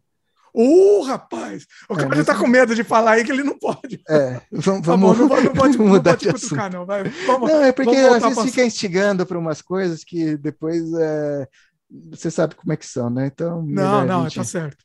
Depois você volta aqui para contar, hein, por favor. É, sim, sim. Mas vamos então, lá, voltando então para a história. É, da, da, lista, eu gostava muito do Zala, né? Eu era mais fã ainda do Colonese, mas naquela época o Colonese já tinha falecido, né? Uhum. Então, é, o Zala também estava no topo da minha lista, assim, é, principalmente esse material colorido dele, sabe? É, ele estava pintando de um jeito muito absurdo, muito. É, eu acho que o, até o trabalho que ele fez com a gente lá do THTRO e algumas coisas que saíram nas, nas calafrios, que ele pintava capa lá, muito impressionante a técnica dele de pintura, muita com que alma. Que ele, assim. Com o que, que ele pintava? Era com tudo, até ah. usava até batom, Olha. pensar, ele misturava tudo. Tinha ali é, os, aquarela, tinha guache, tinha é, óleo, é, caneta, pintava com corretivo. A, a, técnica dele do fixador era tipo laque, assim, sabe? laque na página, os caras, os vizinhos começaram até a reclamar, assim. De... Passava até mal, né? Ele é. passava mal. Olha. E... Bom, tá, muito, ele. Já tava, ele já estava no, no, ápice da carreira dele, né? Ele já assim, ele já aprendeu tudo que ele tinha que aprender. Sim. Né? E estava meio experimental, assim, sabe? Porque é. o trabalho dele mais antigo, que a gente acompanhava, era bem quadradinho, assim, que ele passava, né, o, o nanquim em cima do lápis e tal, e, e apagando os, os borrões e tal, né? Mais para frente ele começou a sumir, então pintava, desenhava a, a, lápis e o lápis às vezes já era o final, ou então é, dava uma pirada ali na hora do nanquim e em vez de é, ficar ali, né, deixando as linhas super, super claras lá, ele, ele criava alguns é, uns padrões e tal, né, bem interessante. E, cara, estava mais pendendo para usá-la também. Hum. E aí, assim, aí cê, é, é, a ideia inicial é, eu li, eu li uma, uma matéria que você fez sobre, inclusive está no post também, uma matéria sobre o lançamento né, do, do livro, da graphic novel, né? Que era para ser, inicialmente era para ser storyboard, e aí depois vocês resolveram lançar como, como graphic novel, é isso? Mont, fazer como graphic novel, é isso? Não. É, não sei. Tô falando se besteira. Chegou, não, não, não, eu acho que não chegou a ser storyboard. Assim, a gente tinha um, um artista de storyboard trabalhando comigo, ah, pro, tá. mas assim foi andando em parceria, lado a lado. Então, às vezes eu mostrava o storyboard do, do filme para o Zala, é, às vezes alguma coisa que o Zala fazia ali, eu resolvi é, enquadrar no filme, né? Mas, ah, e, é, e, é, detalhe que era outra história, né? Era uma outra, outra história. história. É. é, tá no mesmo universo, mas é outra história, né? E isso foi uma coisa que a gente decidiu fazer também. Mas naquela época, quando começou a história do, do, do quadrinho, é, ainda estava com aquela ideia de fazer né, uma coisa meio comercial do, dos livros do Amit, lá, o Dear God. Uhum. E aí o roteiro do quadrinho que a gente começou a escrever ficou uma coisa totalmente assim, eu fizemos a quatro mãos, eu e o Stephen, ficou uma coisa totalmente Jodorowsky, assim, sabe? Foi crescendo, foi para esse lado, naturalmente, assim, né? Não só da minha parte, mas como da parte dele também, né? Começou isso que, Isso que é genial no, no, Stephen, porque assim, ele não fez uma coisa, ele, ele viajou mesmo, ele não estava preocupado com o comercial, né? Também. É. Ele que estava então, botando, ele, eu estou dizendo ele especificamente, porque ele que estava botando dinheiro, né? Pôr dinheiro do bolso, né? Nesse caso, não. Nesse ah, caso, não. Do, não, não. Até foi um grande problema que a gente teve que parou o filme, que tinha é, assim, uma empresa que ele não era o único sócio. Então, assim, ah. assim, é, dinheiro que estava separado para isso era um dinheiro para fazer uma divulgação dos livros e os livros realmente serem um produto que, entendeu, fosse dar ali algum retorno, né? O produto eram os livros, o, o uhum. resto era o resto era divulgação só, né? Era para ser divulgação, só que assim, conforme as coisas foram passando, né, foi indo para outro lado, assim. Então, o que era para ser uma coisa meio de, de divulgação acabou tomando forma própria e vida própria e assim vivem separadamente. Assim, é legal ver os três juntos? É legal ver o, o a coleção do Dear God, o quadrinho THTU e o Prey juntos formam um conjunto, mas eles são completamente é, independentes também. Uhum. Então, é, e foi indo nesse lado. E conforme o roteiro do quadrinho foi ficando pronto, é, a gente viu que aquele roteiro do comercial lá já não tinha mais nada a ver né? Porque puta, a gente está com uma puta história viajada ali, com simbologia, bebendo no tarô, tal, para depois fazer um filme, sabe, de, de publicidade, né? Não, não, já não era mais, né? Tinha se transformado em outra coisa. E, e aí foi reescrito, né? O, o que era aquele, se, se não me engano, chamava Downtown, né? O, o o roteiro inicial do, do Stephen para esse filme foi meio que excluído, assim, a gente não lembro se a gente usou alguma coisa dele, pra, acho praticamente nada, e partimos da, da ideia do quadrinho fazer uma outra história que fosse o filme. E, é, e aí começamos a correr atrás, foi uma correria de louco, porque foi quase nada de pré-produção, o filme foi, foi aconteceu muito rápido, porque Olha. tinha aquele, aquela verba, ele tinha que ser filmado, tinha que ter um filme para mostrar num evento que ele ia fazer e ponto, né? Evento do que? De lançamento do, do livro, Dos livros. da série de livro. É. Exato. Hum. Aí, é, bom, aí começou, né? Tinha o roteiro lá escrito, que a princípio só tinha em inglês, que a gente escreveu juntos, e fomos correr atrás aqui de produção e tal, para poder viabilizar tal. É, a gente foi primeiro numa produtora que começou a dar os primeiros passos com a gente e tal, aí teve um desentendimento com, com essa produtora e tal, e que acabou abandonando o projeto antes de finalizar, e a gente correu para, né, na época, o, o Eduardo Santana, que eu conhecia do, do, do Rio Fan, uh, desculpa, do Cine Fantasy, é, pra, também estava com, com vontade de produzir filme e tal, já acho que ele tinha produzido um, um curta, e acabou abraçando ali né, o, o que tinha sido começado com, a, com aquela outra produtora, e a gente, é, em pouco tempo ali, né? Mas já fez... tinha começado a filmar? Já tinha filmado?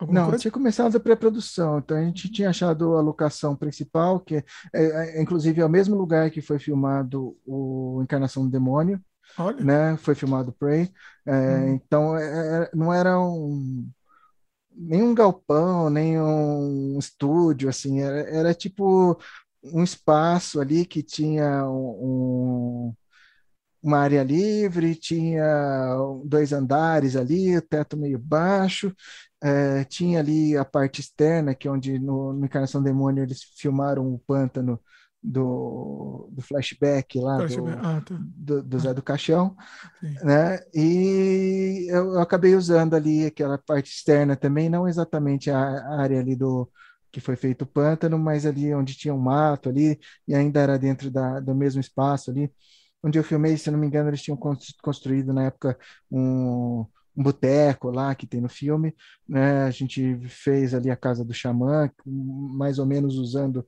as estruturas que já tinham ficado lá, é, mas foi no mesmo lugar. Então né, esse é, local já tinha sido é, escolhido, já tinha é, o fotógrafo, né? Que já estava com a gente, diretor de arte já estava o Wagner.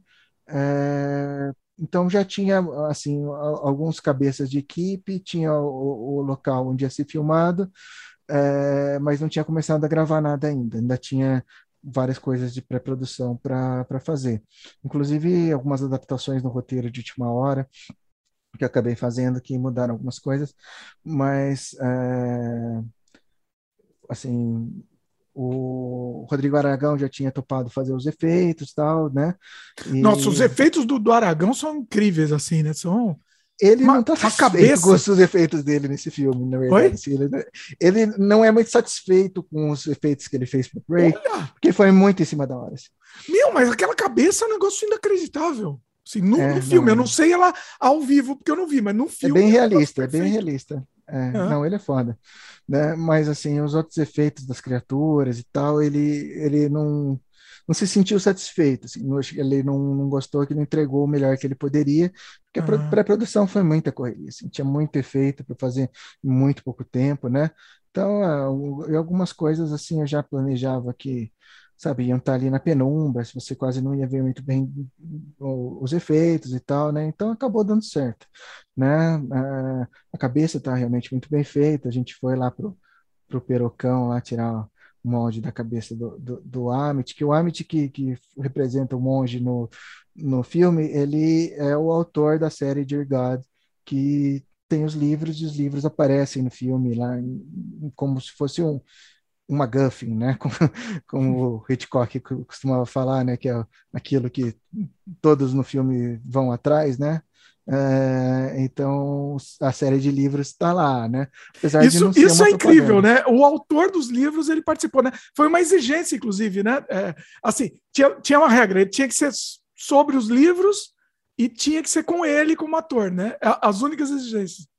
Tinha Entre aspas. Uma, é, assim, e tinha uma poesia que o, o Amit escreveu que chamava É, a poesia, Light, é. é. que tinha que estar tá no filme também, né? E eu acabei incorporando ela como um voice-over, um, um, assim, desmontei, né? Fiz uma, uma engenharia naquela poesia para encaixar né, o, o, o que estava dizendo com as imagens que foram filmadas, que nem, nem foi filmado pensando na poesia, né? A gente foi depois no processo de pós é, eu fui costurando essa poesia ali de uma forma que funcionasse com, com as imagens e acabou funcionando bem até. Qual que, qual que é a nacionalidade do Amit? O Amit é indiano. Indiano, né? E, e foi ele é. que falou? Ele que. O, o ele... A voz é dele. No, no... É, sim. Tá. É. é Bom, voltando, é aí que você estava falando. E da produção, esqueci o que eu estava falando. Da produção, da, é, Você falou dos efeitos tal. Inclusive, te okay. falar aqui, né? Um dos efeitos eu, eu, participei, né? Da parte do. Sim, sim, na pós. É, eu ia chegar nisso também, exatamente. É, porque tinha muita pós, né, para a gente fazer, as ideias que eu, que eu, que eu tinha imaginado, né, além de é, coisas que eu gosto muito de fazer, que estou voltando a fazer agora, assim, com muita, muita força, que é compor, né, miniatura com, com live action, então, os, os prédios lá que é, a gente tem o filme eram miniaturas que a gente compôs e tal, né? Então tinha muito efeito é, que precisava de pós, mas não era computação gráfica em si. Né? É, era efeito prático só com uma, um, uma camada de pós, né? Assim, de, de computação. É. De, de, composição, na verdade, né? Tinha composição e, e tinha algumas outras coisas que foram. É, tipo, é, tem um, uma cena logo no começo que ele levanta os braços assim e ele vê as veias, né, como se o braço fosse transparente, é feito de fumaça, e a gente enxerga só, né, as terminações nervosas, as veias ali. Então, é, isso foi feito, né, com, com o ator mesmo estava com os braços né, pintados aqui de, é, de cinza, a gente usou uma tinta fluorescente aqui nos, nas veias que o Rodrigo pintou, tal, a gente jogou uma luz UV e fez um recorte ali de croma, tal, para colocar o deixar vazio, vazio, ali onde, onde era a mão e deixar só as veias mesmo aparecendo, né? Ó, é... pessoal que quer assistir o filme tá, tá disponível, né? Tá aberto, né? Tá, tá, tá aberto. Tá aqui no tá post. No meu também. Tá. É. É... E tinha alguns efeitos que eram de computação gráfica, né? É, né, se não me engano, era um efeito, um efeito super importante, assim, que fecha o filme, que, assim... É a última é, cena, né? É a última cena. É, tinha, tinha um, um, outro take de CGI que a gente usou, que é quando tem uma espécie de um... Nem, nem, acho que nem tinha drone naquela época praticamente. Acho que nem existia drone. Né? Devia existir, mas assim. Mas não era usado, é. É, então tem como se fosse uma, uma, tomada de helicóptero ou de drone ali que chega ali na casa que é a mansão. É, aquela foi, foi computação gráfica também. Mas aquela acabou dando certo de fazer lá em Hong Kong. É, então, assim, após aconteceu em Hong Kong, praticamente quase um, um sei lá, seis meses depois que tinha sido filmado, né? É, depois que filmou, meio que acabou. Teve umas coisas muito loucas que aconteceram que acabou estourando o orçamento. Né? Uma é que, é, na época, é, a gente não. quase não tinha Alexa aqui no Brasil. Né? E a gente estava na pira de filmar com a Alexa e tal, principalmente o Stephen. Né? É, e acabou que assim, ele tinha um, um um conhecido lá, um amigo dele de Hong Kong, que tinha a câmera é, lá e ia emprestar sem custo, né? É, só tinha que devolver ela intacta é, e tal, né? E trazer e... O, o, custo de trazer de Hong Kong também, que era muito menor do que colocar a câmera e tal. É, mas aconteceu que, assim, é até engraçado essa história. Né? Quem veio trazer de, de, de Hong Kong a câmera era o cara, puta, escritório dele, assim, né? Sem nenhuma manha de, de, de nada. Ai. Então o cara pegou e trouxe a câmera dentro da caixa fechada, com todos os, os isopores, com, sabe, fechadinha ah. na caixa, né? E, Como se fosse adivinha, nova, né? Adivinha o que aconteceu? Ficou na alfândega. Ai. Aí acabou que teve que locar a Alexa, né? E aí estourou o orçamento. É... Peraí, mas o que aconteceu? Não, a câmera que aconteceu falhou, você falou. A câmera ficou presa na alfândega. Ah, na alfândega, é. Isso que eu imaginei. Nossa, olha isso. Ficou. E, aí não, não liberou. Tava não, na, na, não conseguiu liberar tempo de filmar, que já estava tudo certo para filmar, né? Já tinha ensaiado os atores, já estava com, sabe, tudo certinho as datas, com todo mundo já com o cronograma e tal. E filmar. aí teve que locar mesmo. E aí teve que locar, teve que arcar com esse custo, aí acabou estourando o orçamento. É, é, posso fazer uma pergunta indiscreta aqui? Quanto que foi o orçamento? Você pode falar? Se não puder falar, não, não, não fala, mas. Ah, acho que foi 300 mil. 300 reais? Reais. 300 mil reais. Pela qualidade, pessoal, pessoal, assim, assista o filme que vocês vão ver que, que realmente justifica esse orçamento, né? É difícil Porque... mensurar, Dimitri. Eu vou explicar uma coisa que aconteceu depois na pós, que acabou dando um, uma brecha também para a gente. É... Quer dizer, não é uma brecha, que é um orçamento não contado, né? não contabilizado, mas eu, eu vou chegar nisso. É, quando, quando o filme parou, eu só né, consegui avançar aqui. Foi muito maluco o, o jeito que foi feito também isso. É, só com a trilha sonora. Então eu, eu, tinha lá os meus parceiros do, do Milagres, né? Dispostos a, a trabalhar nesse filme com, assim já tinha estourado o orçamento, não ganharam muita coisa, né? Fizeram mais pelo, pelo amor e é, vontade de fazer mesmo e tal. É, ganharam alguma coisa, mas nem de longe o que eles mereciam. E a gente foi tocando ali o, a trilha sonora sem ter o filme, porque o Steven foi para Hong Kong e levou os HDs, Olha. né? E estava com ele, e eu não tinha o, o, o filme comigo. Ah, você não né? tinha nem cópia? Não, tinha nada. Eita! Tinha steals. Inclusive, inclusive assim, na questão de risco, né? Você, é, ele viajar, acontece qualquer coisa com HD no transporte, morreu. Super né? tenso, super é. tenso. Nossa. E, é, bom, o que eu tinha eram os estilos do filme e eu tinha o filme na minha cabeça, como é que ele era, né? Então a gente passou esses seis meses aí gravando trilha sonora baseado nos estilos e no que eu imaginava que seria o som do filme né? E acabou que depois, quando a gente fez a edição do filme, depois da, do, do, da trilha sonora já estar tá pronta, acabou que eu precisei fazer muito poucos ajustes nela para dar certo com a edição do filme, muito poucos mesmo, né? Ou seja, casou, casou bem assim. Casou super bem. Hum. É, e sem ter a menor é, noção de como ia ficar a edição, assim, para mostrar para eles. Eu tinha na minha cabeça, mas não dá para mostrar o que está na minha cabeça para eles, né? A edição, a edição foi, foi feita lá, você não teve controle da edição? Eu fui para Hong Kong e eu editei lá. Ah, então, ah você assim, também trabalhou na edição também? Trabalhei. Então, tá. eu fui para Hong Kong em duas oportunidades para fazer o. A primeira foi para editar é, então, na época a gente estava lá com o PO, que é o Post-Production Office, que estava ia abraçar toda a parte de, de, de, pós, incluindo os efeitos digitais e tudo mais, né? E fui para lá e editei o filme, é, tinha algumas sugestões e algumas exigências também do, do Stephen quanto à edição, então ele assina a, a edição junto comigo, né? E teve uma, uma operadora lá de, de Final Cut também, que a gente resolveu dar crédito para ela de, de edição. É, mas, assim, montei o filme lá em Hong Kong porque era muito mais barato para ele fazer lá. Né? Mais barato me pagar a, hospedagem e a, passagem de avião para lá do que ele ficar aqui né, para acompanhar o processo de pós e fazer a pós por aqui. E acabou que esse PO também não foi tão bom, eles, eles entregaram algumas coisas de, de computação gráficas assim muito medíocres é, que não dava para usar.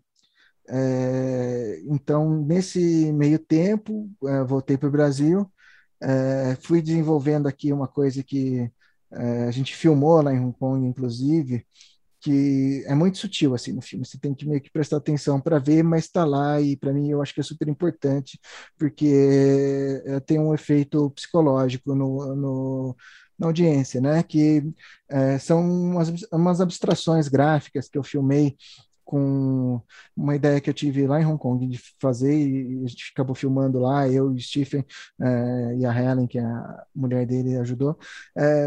Pegamos uns tanques de aquário assim, sem a parte de baixo, né, sem nada embaixo, para você ver o fundo, né, transparente. Ah. E é, coloquei embaixo do aquário ali algumas é, alguns padrões de fractal, algumas é, algumas abstrações que eu achei que casavam com o filme, e a gente agitou aquela água do aquário de várias formas, criando ali né, novos padrões orgânicos com aquilo. Uh, eu captei uh, esse material, foi numa não lembro se foi numa Canon, uma Nikon ali, né? É, e isso está incluído no filme de uma forma bem sutil. Então, tem um layer ali da, da, das abstrações passando. Se você não estiver prestando atenção nisso, você não vê. Mas. É, tá Vou ter que reassistir agora procurando essa, essa cena. E eu passei um tempo aqui no Brasil acertando é, essas abstrações com o corte que a gente fez, acabou meio que mudando o corte depois, teve um pouco de, de refazer esse trabalho também, né? Mas é, eu acho que sei lá, ajudou bastante o filme, assim, de uma forma que as pessoas não param para pensar. Então, nesse meio tempo aqui, nesse, nesse é, tempo que eu estava aqui, depois da edição, fazendo isso, é, o, o Stephen estava montando um, uma casa de pós lá em Hong Kong né? Porque ele já pensava há muito tempo trabalhar com isso, ele teve lá nessa, nessa oportunidade lá no, no PO que acabou não dando certo e ele falou, não, tem que fazer eu mesmo, né? E ele acabou usando essa, essa, essa, essa casa de, de pós lá, existe até hoje, e ele usa para o trabalho dele lá com a Empty Gallery, lá que ele comanda lá em Hong Kong. Então, é, mas começou com o Prey. Prey foi o, o start é, foi é. disso aí. Então, enquanto ele montava lá essa, essa casa de pós ali que a gente é, fez o, o, o, tinha, tinha mais uma coisa de computação gráfica que eu lembrei agora, que era é, nessa cena mesmo que o cara levanta as mãos assim, no fundo você vê uma espécie de um, de um, um ambiente que é um crânio. Então, tem é, luz entrando pelos olhos, pelo buraco das narinas, pela boca ali, né? Então são sete entradas de luz ali que estão é, uma espécie de uma caverna feita dentro de um. Então esse foi um efeito digital também. Então fez esse, fez aquele que eu mencionei ali do, do, do drone. E é, o último que precisava ali de um é, animação de criaturas mesmo, né? Tinha ali uma águia, um condor que tinha que sair do fogo, meio que se estranhar ali, dar uma lutada e, e desaparecer. E não estava rolando, não estava rolando mesmo, né? E aí falei, não, vamos correr atrás aqui no Brasil. E é, mandei mensagem para você, né? Que eu sabia que você estava envolvido com isso aí também e eu curtia filmes de terror e tal, não sei o que, e acabou que você conseguiu, né, o, o artista que acabou fazendo lá o, o, efeito, né, que deu, deu super certo, e a gente conversou bastante nesse processo, e é, você tem crédito lá também de, de manager de, de, de, efeitos digitais, porque realmente você, você, ajudou a gente bastante ali, encontrando, né, e fazendo os primeiros contatos ali, explicando a natureza do trabalho lá, pro, pro, pro Lawrence que fez aqueles efeitos e acabou dando super certo. É, e ficou bem legal, assim, tô, o crédito pro, pro, pro, artista foi, foi um negócio, ficou, o resultado ficou excelente, assim, né, dessa uhum. cena, esse efeito, assim, ficou. Agora, o filme em si também é, é uma coisa, assim, é, é, incrível, assim, visualmente é uma viagem, é, um, é uma viagem mesmo, é incrível, Uh, a gente percebe nesse filme também muita influência. Você falou no começo do, do Jodorowsky, por exemplo, tem muita influência do Jodorowsky, né? Tem, tem por exemplo, tem aquele rapaz, tem um rapaz sem, sem braço, né? Sem braço, uhum. sem uma perna. É muito Jodorowsky, é muito, é muito El Topo, por exemplo, né? É, é, é, com certeza tem aí uma influência. É, a luz é, é, bastante influenciada ali pelos italianos, né? Sim. Principalmente o, o Mário Bava, né, e o Dario Argento que seguia na mesma linha do Bava. É, tem bastante coisa ali também que, é, não sei, inspirado em quadrinhos, né, estava muito é, pirando em, em, arte mesmo, então a gente conversou muito sobre Marc Chagall, então tem umas influências é, artísticas ali de até de fora do, do, do, cinema mesmo, né? Buscando ali na, nas artes plásticas tal. Acho que foi, foi bem interessante, cara. Eu, eu, eu acho que o, o, o, Prey, assim, ele. Por mais que eu, eu acabe fazendo outros filmes e tal, que vão superar aí, né, com, com o tempo, o Prey, eu acho que ele sempre vai ter um lugar especial ali para mim, pelo, pelo que ele representou mesmo, né? E pelo caminho que me deu, que eu estou agora extrapolando esse caminho mil vezes. Olha aí. E ele é muito autoral, né? Ele é muito autoral. O, o é, é, a, a, coragem que, que teve, que, que ele teve de financiar né, esses filmes, que ele é muito. É, é não é um filme, não é um filme Comercial, fácil de digerir, né? Se a pessoa tem que estar tá preparada, tem que estar tá preparada para interpretar, é, é, muito interpretativo, né? É.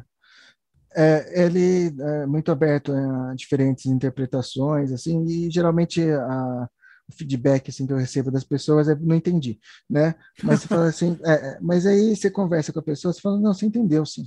Você acha que você não entendeu? É, me conta aí o que você entendeu. E não tem uma pessoa que falou errado até hoje. Então, assim, a primeira reação da pessoa é meio defensiva. Ah, entendi. Né, muita coisa ali, não sei o que, que não Má vontade, né? Para mim isso é má vontade. É, não sei se é má vontade, Dimitri. Eu acho que assim as pessoas estão tão acostumadas a receber as coisas tudo de colherzinha na boca que quando você é, meio que pede a participação dela no filme, né? É, a pessoa fica até envergonhada de fazer. Ah, não sei fazer, sabe? Não, não, não tenho formação para isso, não, sabe? Mas não tem nada a ver. Você não precisa ter estudado nada, você não precisa ter é, lido né, o que eu li no, quando eu estava fazendo, você não precisa entender de tarô, você não precisa entender de cabala, mas entendeu? Você vai entender alguma coisa. E o que você entender tá certo, entendeu? Porque é a sua interpretação. é para você, é. Funciona para você, né? Pra você, é. espectador, né? É. é. Eu, eu, por exemplo, não fui tão corajoso quanto, quanto, você. Eu fui fazer um filme surrealista, também abri a porteira. Só que aí, antes, no começo, eu avisei para a pessoa. Eu coloquei o texto, interprete. Eu avisei para a pessoa, pra pessoa já se preparar, entendeu? É, é, eu acho que, assim, tentei educar para para não deixar a coisa tão aberta, para a pessoa não, não, não é, tentar ter uma, uma pouco mais de boa vontade para assistir a coisa, né? Porque se, é difícil, é, é, é, isso que você falou, as pessoas não estão treinadas, né? Para praticar, para para né? para tirar a sua conclusão. Você, você, você recebe tudo mastigado, né? É, e acaba ficando uma situação, eu não sei se é preguiça, mas acho que é mais medo mesmo, sabe? Medo de errar, é, você vai numa sessão do filme do, do David Lynch, não sei o quê, você, você vê as pessoas comentando depois, né? Ah, isso aí é besteira, não, não significa nada, não sei o quê, mas eu acho que é meio medo de errar, sabe? Falar, ah, dá, eu acho que é isso, não, não está errado. Não está errado. Nunca vai estar tá errado, porque o filme é feito para isso, é feito para para ter a sua visão, você ter a sua, sua sensação, né? E o, o Prey, por exemplo, ele é muito poético, né? Ele tem aquela atmosfera onírica, né? Ele se, é uma coisa é uma coisa de sonhos mesmo, né? Sim, então, sim. É, você usou bastante, né? Isso de referência, você falou do tarô também, né? É, ah, e foi umas coisas que eu fui até na época não estava tão é, ligado assim no, no no tarô, mas é, eu fui descobrindo várias coisas lá no Prey depois que eu, que eu, que eu fui eh, tentar aprender e tal. Depois eu, eu fui ligando. Tem algumas coisas que são conscientes, é claro, né? Tem ali o, o enforcado, né? No final do filme, tá, tá lá, eles penduram o índio pelo pé ali, a indígena pelo pé ali, fica balançando como se fosse o, o enforcado, né? E tem algumas outras referências é, discretas, mas é, realmente fui entender isso melhor mais para frente. Você tem e, e, essa coisa assim, né? Você tem um, um, gosto, uma predileção pela magia, né? Pelo, pelo oculto, sobrenatural, né? E, assim, todos os seus filmes você, sempre põe algum elemento disso ou se baseia quase que totalmente nisso, né? Essa é a sua ideia, você quer seguir, continuar seguindo essa linha, né? Sim, sim. É, o, o, o Prey, eu acho que foi meio que onde isso se cristalizou, assim, né? É, enquanto eu estava fazendo, foi uma experiência muito transformadora para mim, e eu fui entrando mais em algumas coisas que eu sabia meio que inconscientemente, mas que não tinha procurado, entendeu? É, as, a literatura sobre isso, né? outras experiências de outras pessoas que passaram pelas mesmas situações, né? Porque realmente se você for atrás, você acha, né?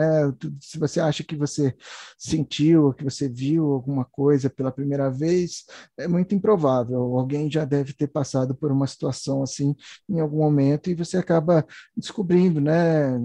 E realmente foi achar, né? Na, na magia, né? No, no ocultismo, a, vamos dizer assim, a teoria para aquela prática, né? Então, você começa com, com sentindo, não sabe explicar aquilo, mas depois você começa a correr atrás de informação sobre aquilo que você sente. Hum. O, e como é que foi a recepção do Prey? Né? Ele, ele já foi feito em inglês, já visando um mercado internacional, né? E, e, qual que era. Assim, você falou que foi criado como um, um, produto de advertising, mas depois virou um produto único. E, e, e aí, o que, que aconteceu? Assim? O que, que aconteceu com ele? Como foi a vida é. dele? É. Assim? Então, é como você falou, né? É, era para ser uma coisa meio propaganda, mas acabou virando totalmente autoral. E autoral, assim, de coisas minhas, da minha, meu, meu ser mesmo, né? Coisas da minha vida, eu coloquei no filme, assim, entendeu? Então, acabou ficando um filme não só autoral, como um filme pessoal, né? É, e, assim, tem, tem um, uma, como a gente já conversou, né, uma entrada restrita, assim, e eu acho que pelo tempo de, de demora que aconteceu entre a gente perder o, o orçamento, né, ter estourado e não ter o orçamento de pós, então demorou assim séculos, né, entre aspas, aqui no Brasil, então que as pessoas não estão acostumadas com pós longa, é, acabou meio que perdendo interesse ali da produtora, né, nem ligava muito para o filme. É, e quando viram não acreditaram muito, aí acabou que quem acabou tocando esse negócio de é, inscrição em festival e tudo fui eu sozinho, né? Aí é, foi para alguns bem legais, né? Foi para o Mórbido lá no México, né? É, foi, foi para uns festivais bacanas, cara. É, não foi para todos. O Stephen, o Stephen também largou a mão também de divulgação. Ele não, é que largou mão, mas ele não estava correndo ativamente atrás, né? Se falava, ah, tá, precisa de alguma coisa, tá, até ajudava, mas não estava assim muito nessa pira de, de, vamos fazer esse filme ser visto, né? Vamos divulgar, vamos é, colocar em festival e tal, né? É, cara, não me lembro todos, mas passou no, no Sangue, passou no Fantaspoa, passou no, no, na França também, passou vários festivais legais. E teve uh, alguns que eu não inscrevi, é, muitos que eu não escrevi, porque eu estava fazendo inscrição sozinho, e basicamente estava bancando né, os, os custos de, de, festival e tal. É, né? isso lembrando que, que eram outros tempos também, né? A inscrição não, não, não era tão fácil quanto é hoje, inclusive. Tava começando esses negócios de film freeway, without a box, mas ah, alguns ah, ainda tinha que mandar mídia física, mas uh, a maioria já estava iniciando ali na, na, no processo on online, mas sempre tem custos, né?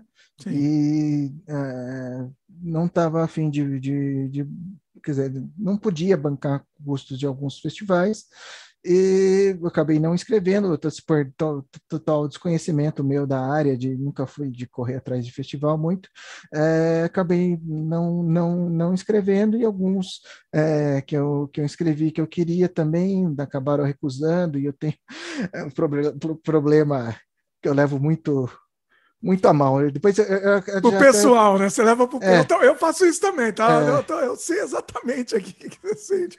Não lido bem levo, com rejeição. Eu fui recusado, eu, fui pessoalmente recusado. É. E eu já acabei trabalhando em, em, em, festival depois. Eu sei que não é bem isso, né? Não é, é, exatamente. Não encaixa Mas eu ainda sofro, tá? Eu, eu não vou é. mentir que eu ainda sofro. É, não, psicologicamente é foda a rejeição. E, é, bom, foi para alguns e, e, alguns não foram, foi para alguns legais, é, e acabou, né? Seja sorte, seja magia, entendeu? É, o que você quiser acreditar, mas né, nessa toada aí de sortes que teve desde ter né, a, a produção de Hong Kong até o final do processo todo. É, tinha um festival que era um festival de filmes online que até não tinha muito isso na época, agora que está com pandemia virou geral, mas é, era um dos poucos que era online do, do canal Vilster lá, que estava lançando, e é, tinha um prêmio em dinheiro alto, né? Que Puta, agora eu já porque o dinheiro não foi para mim, senão eu lembrava. Mas é, cara... porque assim, né? Na verdade, assim, o filme é do produtor, né? Não tem jeito. O, o é dono do, do, filme é o produtor, né? Exatamente. É isso, não tem porcentagem nenhuma. Nesse filme eu não tive. É, né? é triste. É, é, é, então, mas me ajudou porque agora a gente está fazendo outro, né? É, ele abre um monte de, de, porta, né? Ele abre porta, com certeza.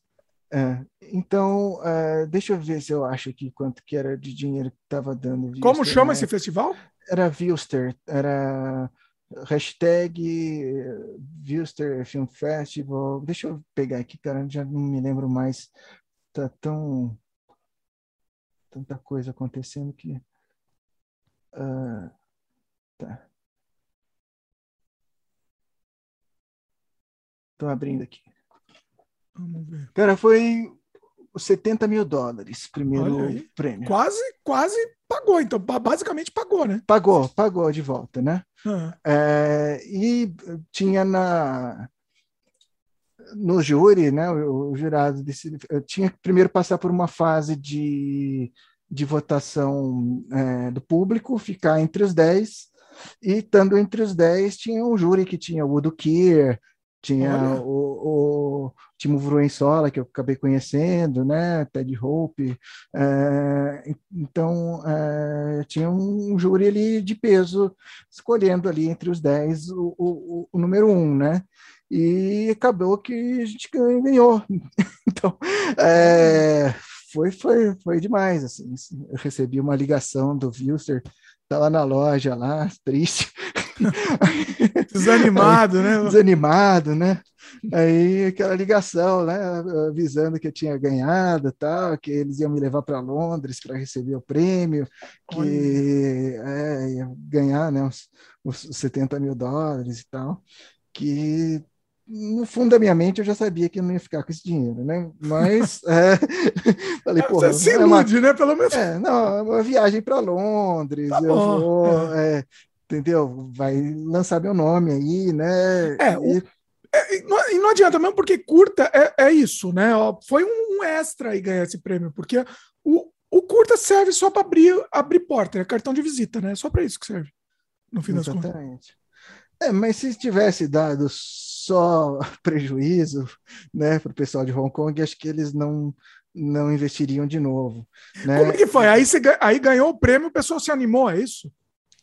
Então, aí se animou, porque o, o filme, assim, basicamente foi um sucesso, né? Apesar de não ter ido para Cannes, não sei o quê, assim, teve né, bastante divulgação, teve é, esse prêmio em dinheiro, teve bastante gente vendo e comentando, então, assim, virou alguma coisa, né? Não foi um, um investimento desperdiçado, é. né?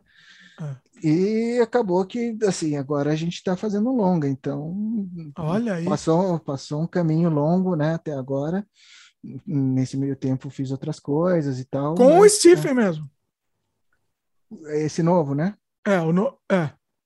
O, o que a gente vai fazer, né? Não, o que vocês não, vão fazer, não, é. é. Ainda não, não começou, mas estamos... É, não, a gente já vai falar, daqui a pouco a gente vai falar do, do intermediário, que é o Histórias Estranhas, mas Uhum. Você está falando desse longo que você vai fazer, vai ser com o Stephen também, o Stephen produtor.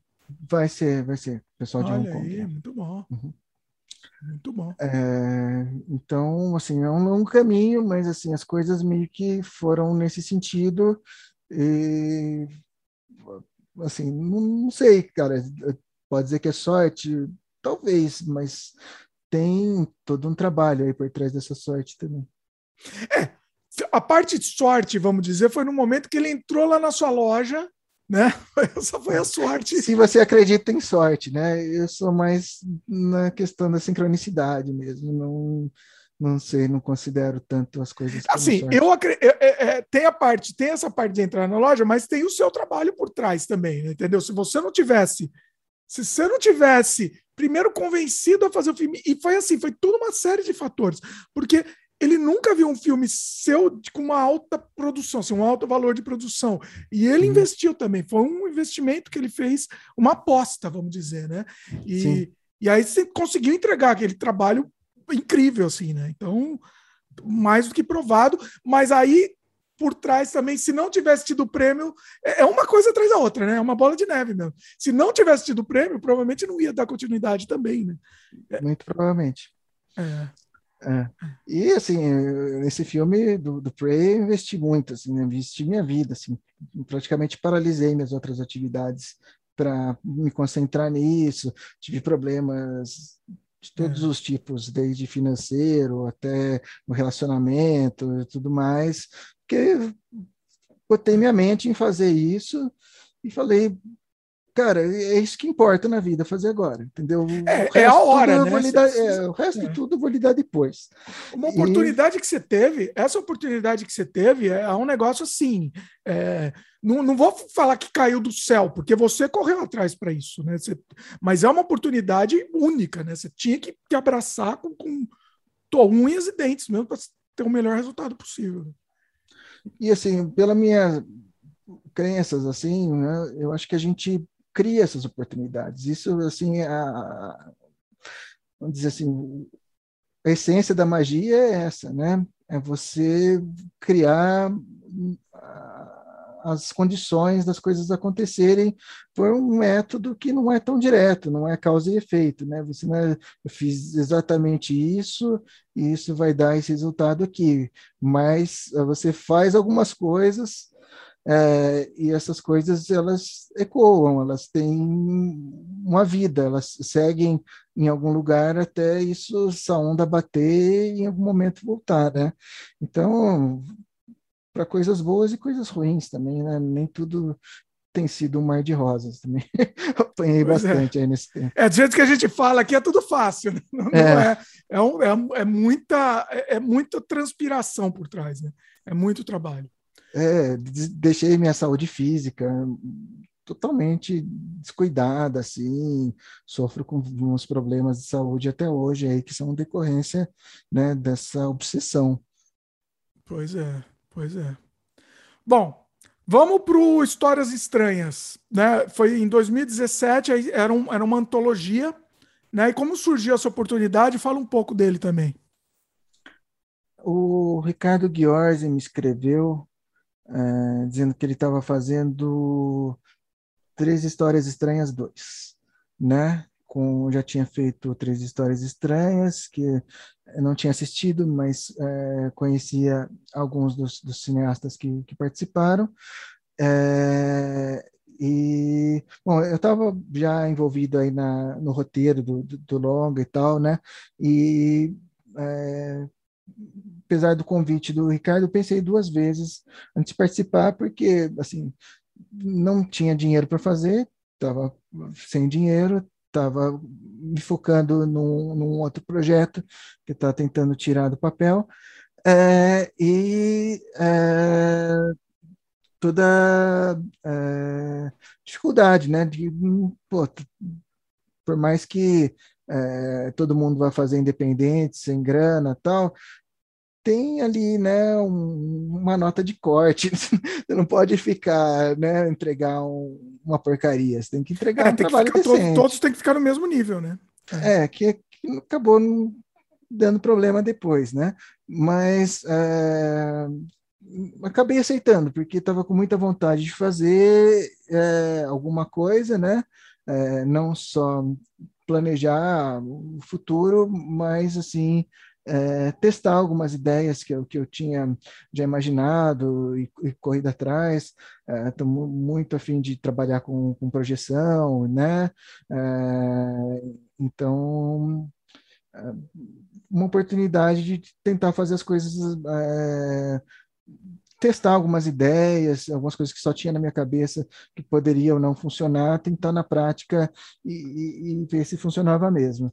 É, então, acabei aceitando, depois de pensar um pouco, assim, é, tinha ali uma lista já de, de cineastas envolvidos, é, alguns eu conhecia, é, outros só o trabalho, é, e, bom, alguns que estavam lá na, na primeira lista acabaram saindo, entraram outros, é, mas, assim, de, de forma geral, sim, tinha gente boa lá, né? Então, isso meio que me deu uma uh, vontade de fazer também para estar tá junto, né, com esse pessoal que produz coisas legais e tal. É, então, tinha ali, né, a ideia acho que era produzir um curta entre é, 8 a 12 minutos, né, com uh, algumas algumas regras lá que, que eles estavam determinando. Uma delas é que tinha que ter né, um número do segmento é, envolvido ali na narrativa de alguma forma, é, porque eles fizeram isso no Três Histórias Estranhas. E o meu foi é, sorteado número 6, e aí, em vez de ir para o óbvio lá do 666 e coisas assim, eu resolvi né, trabalhar em cima do, do sexto arcano maior do tarô, que é o enamorado, os enamorados, né? É, e criar alguma coisa a partir disso, né? É, então, eu tinha algumas ideias e corri atrás de gente para para me ajudar a realizar e meio que atirei para todo lado assim né deu algumas coisas meio que deram errado uh, outras pessoas que foram super ponta firme nessa produção ali que não tinha absolutamente nenhum dinheiro é, todo mundo trabalhou de graça. Teve teve um orçamento mínimo assim que foi é, 8 mil eu pus três com muita muito esforço e, e, e tive né um patrocínio do, do Cine Fenômeno com cinco, é, para pagar coisas de, de, que não tem como fugir, né? Tem que pagar alimentação do pessoal que vai trabalhar, tem que pagar é, alguns equipamentos têm que ser locados, não vão, vão, vão, te prestar tudo de graça, apesar de a gente conseguiu bastante coisa de equipamento de graça.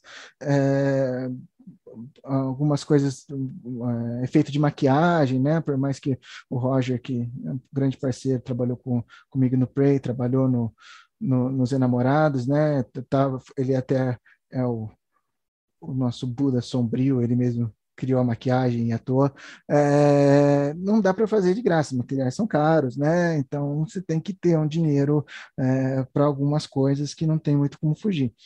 É, e aí é, consegui encontrar aí, né? Um, pessoal legal que estava com vontade de produzir, com vontade de, de, fazer as coisas acontecer, que acreditavam né, no meu trabalho, então realmente apareceram para trabalhar de graça e deram sangue.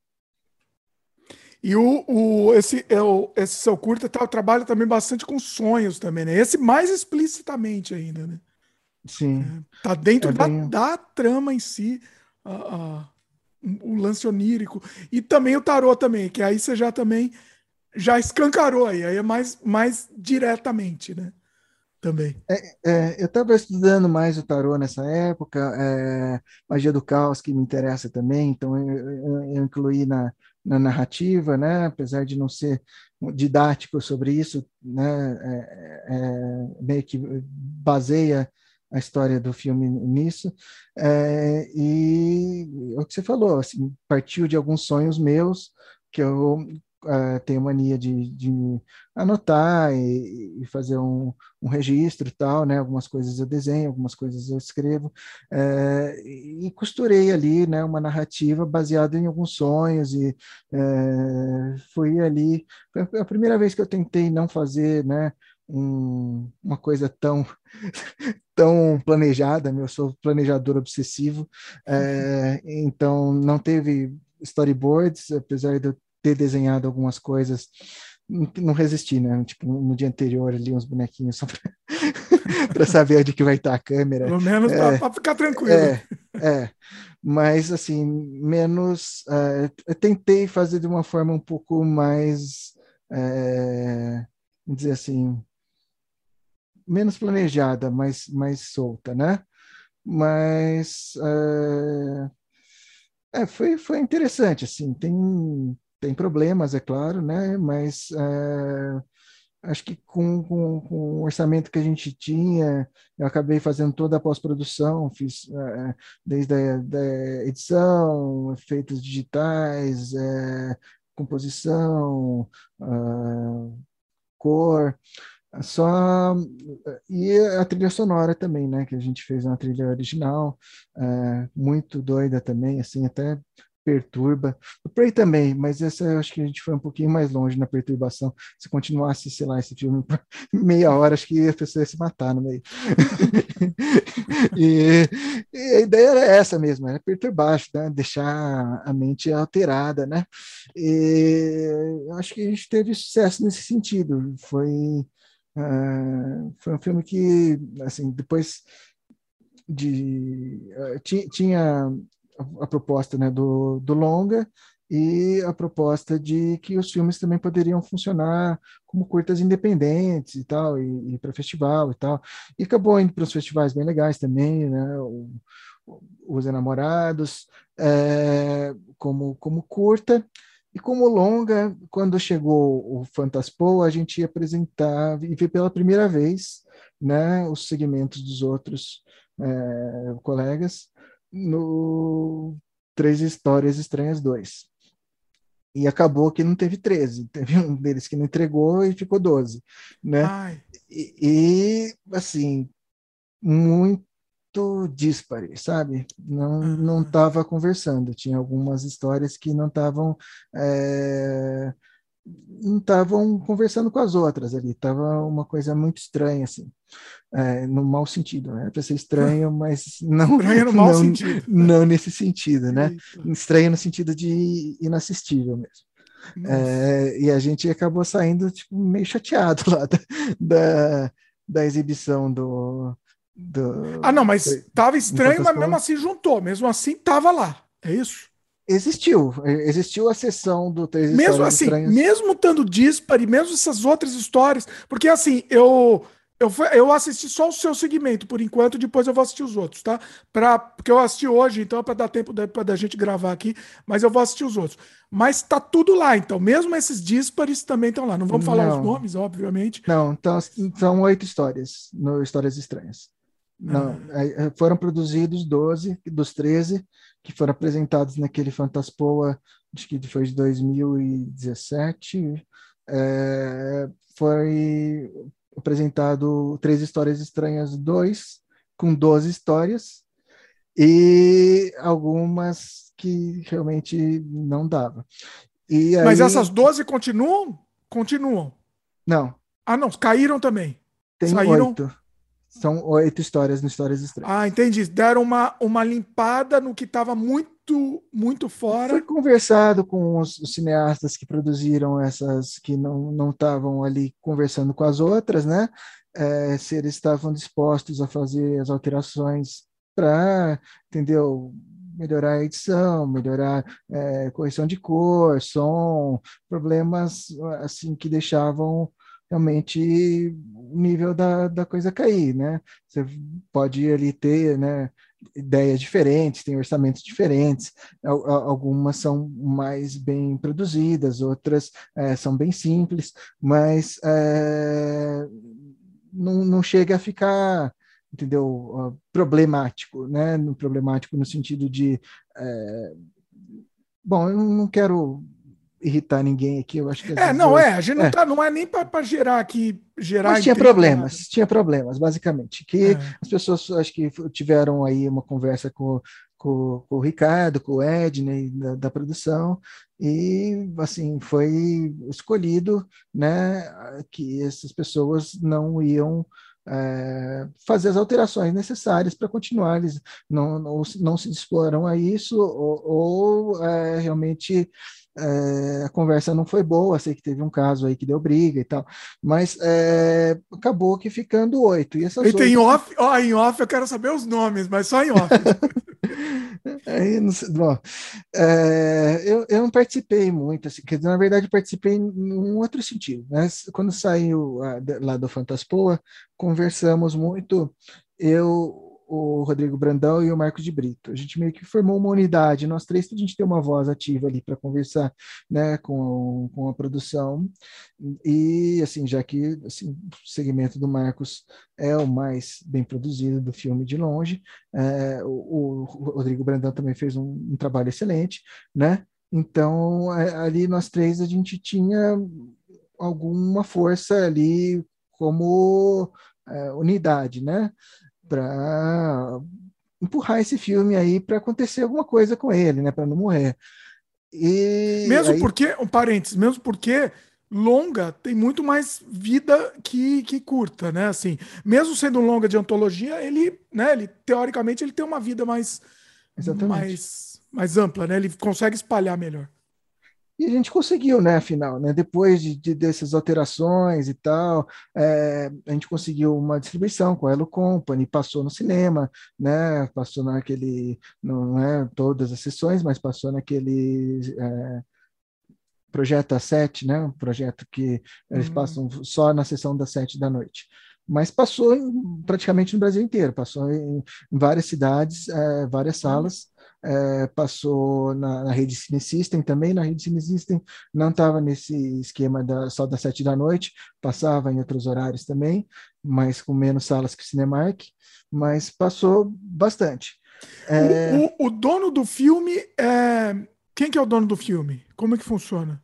Então, cada um é dono do seu segmento e a gente assinou uma espécie de uma procuração, uma é, autorização para a produção lá de, de Porto Alegre, lá, mais o, o Edney e o, o Adriano Lírio, que entrou depois que ele veio do, do filme do Marcos e ajudou na, na produção também, a negociar. E, e aí é, conseguiram depois aí de, ganhou alguns prêmios como longa quando virou Histórias Estranhas só, né? Desvinculado do Três Histórias Estranhas e, e cada um ali os segmentos que que estavam ali com, com, com, um nível legal. É, conseguiu é, alguns prêmios e conseguiu distribuição. Aí, é, além de passar no cinema, né, passou aí um, um período no cinema e depois foi para dois canais de TV a cabo, né, passou no AMC e no Film, Films and Arts. É, ficou rodando na programação, eles devem ter passado aí é, bastante vezes, não faço nem ideia quantas. É, e agora está nessa outra plataforma aí que eu te passei o link, que é meio nova, aí os caras estão montando agora. É, tem acho que outros filmes da Hello Company, tem um, um lá do Rodrigo Aragão também. Eu não é... conhecia, até uma, fica uma dica aqui, esse Dark Matter TV Matters aqui, TV, é. é. tem muita coisa bacana, muita coisa interessante e de graça, né? Não sei Exato. se é provisório de graça, não sei se. Eu acho que por enquanto está de graça. Não sei se eles vão manter de graça, acho que não é viável. Não sei se tem algum intervalo propaganda, mas. É, propaganda não... tipo, tipo Tube TV, né? Tube TV, por exemplo, é. eu adoro. Eu sempre faço propaganda do, do, do Tube TV, que é genial. Assim, é uma, é, é, para mim é melhor que Netflix, melhor que Amazon, é o Tube TV. Ela passa coisa, coisa espetacular lá, de graça, só com propaganda, né? Tem filme, inclusive, é. do Aragão lá, inclusive. E é, tem possibilidade ainda de ir para outras coisas, ainda outras plataformas que estão falando que talvez aconteça, não sei se vai acontecer ou não, mas é, eu acho que, assim, como resultado, teve um bom resultado, entendeu? Não só como uma carreira de, de curta que foi bem, não foi para, é, dizer, cities, mas foi para foi o mórbido, foi para é, teve Festival do Recife, teve umas coisas bem legais, né?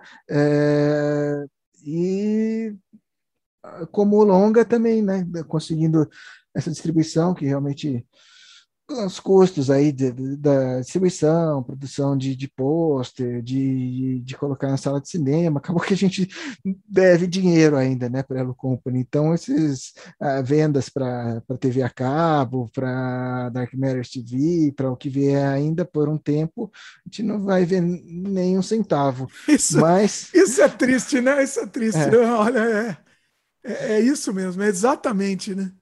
A, a, alegria da gente é ver o filme passar, né? Porque dinheiro mesmo. É, então tá nessa, assim, né? Mas pessoal que fez está satisfeito, foi uma experiência é, interessante para todo mundo envolvido na produção. Alguns estão trabalhando comigo hoje de novo.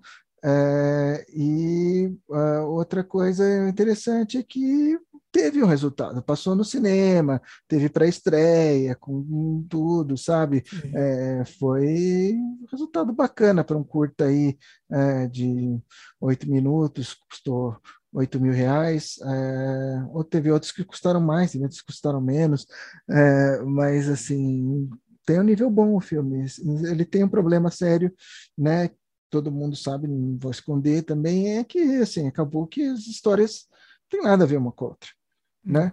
É interessante você ver como se fosse um recorte aí da produção de, de terror no Brasil e tal, né? Não é tudo, mas tem algumas coisas ali que são, são legais, mas acaba que assim é muito próximo de uma sessão de curtas, né? Se fosse é, num festival aí sentar ver alguns curtas, seria mais ou menos a mesma experiência. É, teria sido mais interessante se eles tivessem né, um fio condutor, alguma coisa que conversasse um pouco mais uns com os outros. Mas é, existe, tem coisas boas, tem coisas bem legais, tem coisas não tão legais e, sei lá, valeu a pena. Mas você não acha que esse formato, mesmo não tendo unidade, mesmo tendo os problemas que, que, que teve, enfim, é, esse formato de pegar e juntar vários curtas, mesmo que independentes, mesmo que não, não se conversem, né? Não estou dizendo de qualidade ruim, tá? Os de qualidade ruim que já saíram fora, beleza. Eu, mas o que, que, que o narrativa, enfim. É, você não acha que esse formato de juntar tudo não dá uma vida maior do que se fosse você produzir só o seu curta e mandar lá para festival? Porque curta é só isso, né? É só festival. Uhum. Você não vai conseguir vender para outros lugares, é muito difícil, né? Ele passar para em outros lugares. E, ele ter juntado nesse pacotão aí tudo não, não deu essa vida maior? Não, não foi bom nesse sentido? Eu acho que foi bom no sentido que, assim, tem coisas boas, né? É, dependendo do que for, precisa juntar um monte de curtas que, sei lá, não tem coisas boas, assim, nem que não esteja mal produzido, né? Mas assim, não, tem nada, não traz nada de interessante, não traz, né? Porque histórias estranhas tem coisas legais ali, né? Não estou falando meu, assim, eu sou suspeito para falar, mas do, do, do, pessoal que produziu ali, né? Realmente tem coisas bem bacanas. Então eu acho que é, assim dá certo. Se for nesse sentido, né? realmente vale a pena você sentar lá, ver várias historinhas. Seria legal se tivesse alguma coisa ligando, né? Em, em algum momento a gente conversou de ter, né, se, se, como se fosse é, Show, sabe? Que cada uma era, tivesse uma página de quadrinhos com a. Uhum. Mas acabou não rolando essa ideia. Teve ali, né? Depois, na, na, quando foi para Hello Company, o Rodrigo Brandão abraçou de fazer os. Uh, os cartazes lá com os nomes que separam cada segmento e tal, e a, e a abertura e, e a parte final ficaram bem, bem bacanas. É, que dá uma, dá uma certa unidade, pelo menos, né? uma identidade. É. Não, não passa, é, é, assim, é, é bonito, é bonito, não, mas não, não chega a ser uma coisa que liga uma história com a outra, de verdade, né? É. Como se, se, por exemplo, fosse, né, cada uma fosse uma página de um, uma antologia de uma calafrio, né? Mas, é, sei lá, mesmo assim, tem, por, por ter coisas boas, é, o filme foi bem, assim, não, estourou, né? Para, com certeza, o, dinheiro que foi investido por cada um dos, os realizadores aí foi bem baixo, é, mas é, o resultado foi, foi bem feito porque as pessoas são, são pessoas que sabem o que estão fazendo, né? Têm experiência, né? Já fizeram outros filmes é, bons, então acho que aí dá certo, sim.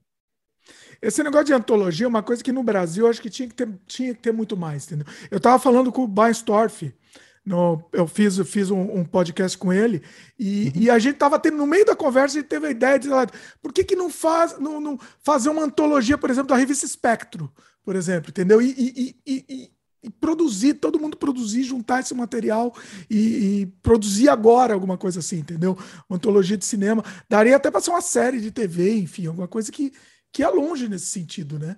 O Brasil tem capacidade, da, né? Os produtores brasileiros têm muita capacidade para isso. Né? É, teve um momento que a gente ia fazer do Calafrio, já, já foi. Um Calafrio, é. O, o, acho que foi o Felipe o Felipe Guerra comentou também no, aqui no Sei Freio também, ele falou é. dessa ideia do calafrio. É, o, o Baistorf falou também que estavam pensando no, no, calafrio, aí depois a gente acabou conversando do espectro também, lembrando. É uma coisa que tinha que sair, né? Tinha que sair do papel. Isso seria lindo, seria lindo demais. É, eu, até, eu até ouvido nessa da, da, da calafrio por, por um tempo. Uh, eu sei que o Rodrigo chegou a pegar a autorização com o Zala, eu ajudei a fazer a ponte e tal, mas é, não, não rolou. Mas em vez disso, ele fez o, o dele, que é o. O. Como é que é? é o... Eu tenho aqui, cara. Contos. Não, não é. Peraí. Eita, me deu branco. Fábulas Negras. Fábulas Negras. Fábulas Negras. Fábulas Negras. É, eu fui é. procurando é. aqui na minha coleção de DVD, que quando falta memória. Colou aí. oh, é, é verdade, é. Eu acho que precisa ter mais antologia. Eu, eu, eu adoro esse formato, eu adoro. Inclusive, ó, publicamente, que quem quiser fazer, me, me chama que eu quero participar também. O, vai ter um Histórias Estranhas 2, né? Tá, tá, vai ter também. Fabria, Fabiana Servilha também. Eu fiz um, um, podcast com ela, ela contou também um pouco da história dela, a história que ela vai fazer no, no segundo, no Histórias Estranhas 2 também. Eu acho que tem, tem que ter, tem que ter, tem mercado para isso. Né? É, Falta isso que acostumar, você acostumar o público também, né? Com, acostumar, com é, acostumar o público, e eu acho que tem que ter um pulso firme, como o, o Rodrigo Aragão teve no Fábulas Negras, que ele meio que encabeçou a coisa e, e alinhavou as histórias. Né? Uhum. Apesar de também o Fábulas Negras é um pouco também irregular. Não estou dizendo nem de bom ou de ruim, mas é um pouco irregular. Cada um deu um pouco a sua visão, né? O próprio, uhum. A própria história do Mojica, do Mojica estava um pouco distoante da, da, da, outra, tal, mas, mas teve o elo de ligação. Né? Eu acho que tem muitas coisas que ligam naquilo, né? principalmente é, o wraparound, não sei como é que chama em português, aquela história das menininhas lá que estão contando as histórias e cada um conta uma história, né? Aquilo ajuda para caramba a ligar tem é, alguns atores que trabalham nos dois, a maquiagem do, do Rodrigo tá, tá excelente em todos, então é, eu acho que isso já liga né, as coisas. É, ele também sofreu com falta de dinheiro, tudo isso que a gente já conhece. Falta, falta de dinheiro é, é, a vida, né? É a nossa, nossa vida. Bom, é, antes de falar assim, falar um pouco para onde, onde vamos aqui no programa, já está ficando grande aqui o programa. Mas fala um pouco, você, te, você, teve, você tem a loja de quadrinhos ainda ou você. você... Não, fechei. Agora estou me dedicando exclusivamente ao cinema. Fala um pouco, como é que foi essa experiência com a loja de quadrinhos? Né? Fala, fala um pouco, conta um pouco aí. É, foi legal, cara. Foi uma época que eu estava muito sem rumo, assim, que eu é, me formei em publicidade e tal, trabalhei um pouquinho na área, não me identifiquei, não estava rolando. É, estava meio sem rumo, tinha feito já o, o Undertaker Milagres, queria continuar fazendo filme, mas não estava conseguindo me manter, pagar as contas, nisso casei, tive filha, né? Então, realmente precisava sustento, realmente, né? E é, o que me ocorreu foi montar a loja de quadrinhos, que, assim, peguei minhas últimas reservas lá e, e consegui, tinha bons contatos, né, com colecionadores, com editoras e tal, e fui montando lá a loja que é, funcionou. Eu não quebrei, não, eu fechei porque é, hoje não sei, provavelmente teria quebrado com a pandemia, mas é, ainda estava assim, meio que não dava assim um bom lucro assim para você guardar um dinheiro, mas pagava as contas do mês, né? É, e devia dar muito trabalho, né? Muito trabalho. Cara, para fazer direito dá trabalho. O problema é que eu já não estava fazendo direito no final. Uhum. Uh, no começo eu me dediquei bastante e, e assim você tem que tem que estar tá lá, você tem que estar tá criando coisas, tem que estar tá criando eventos, tem que estar tá criando promoção, chamando o público, né? Tendo é, redes sociais, sendo ativo nas redes sociais e tal e mais para frente, cara, eu só queria fazer os filmes, então eu não estava rolando ser ativo na. Tinha, tinha, dias que eu não aparecia, tinha funcionário lá trabalhando, mas não, não rola, você deixar funcionário. É, se é... não ficar em cima, não dá, né? É difícil. É. E assim, foi uma experiência boa na minha vida, assim, aprendi muitas coisas lá. É, li muitos quadrinhos que eu não teria lido se não tivesse tido a loja. é, conheci não só o Stephen, tive outros é, contatos que assim a gente é, usa no dia a dia, assim, mais na parte de é, vamos dizer assim artistas mesmo, né? É, que não teria acontecido se não fosse a loja. Né? O, o, o, Wagner, que, que trabalhou comigo em dois filmes, a gente se conheceu porque entendeu? Eu interagia ali com, com o Facebook da loja e tal. Não, tudo, tudo eu acho que acontece por um motivo, né? Então, acho que a experiência da loja também foi, foi boa é, enquanto durou. Bacana. E, bom, fala um pouco assim, dá algumas dicas. Que, que, dicas você daria para quem quer começar, assim? Para quem quer começar a fazer, fazer cinema, para quem quer atrás de investimento, que é a parte mais difícil, né? No fim das contas. Mas o que, que, que, você dá aí para quem está pensando em, em entrar nessa área? Eu acho que cada um tem um caminho, né? Não existe uma receita que você fala para outra pessoa, segue o meu molde que vai dar certo, né? Eu, eu acho assim, só tem que ter muita vontade de fazer, assim, mais vontade de fazer do que de comer, de dormir, né? E ah, não é, ah, eu acho que eu vou fazer porque, entendeu? Eu gosto de ver filmes no Netflix, ah, eu, eu vou fazer porque ah, vai me dar dinheiro, vai me dar status, vai, entendeu? Vou dar ah, sexo, vai me dar, sei lá, se entrar por qualquer um desses outros motivos paralelos, você tá fodido. Esquece. Não, pode até dar certo, entendeu? Mas porra, eu acho que vai fazer um filme bosta. Eu não então... conheço ninguém que deu certo, todo mundo aqui. Só se ferra aqui na vida e, continua fazendo, né? Uma... E é um vício, né? Pior que é um vício isso. A gente precisa fazer, né? É aquela coisa, precisa. É, exatamente, exatamente. Eu acho que quem, quem faz e deve fazer é quem precisa fazer, que não, não pode viver sem fazer. Aí é. eu acho que é a pessoa certa para entrar nesse mundo. Pois é. Questão de financiamento, você já tentou alguma coisa de financiamento público? Alguma já coisa? tentei para alguns uh, editais aqui no Brasil. Não foi. Alguns falam sobre a segunda fase, nunca ganhei o edital aqui.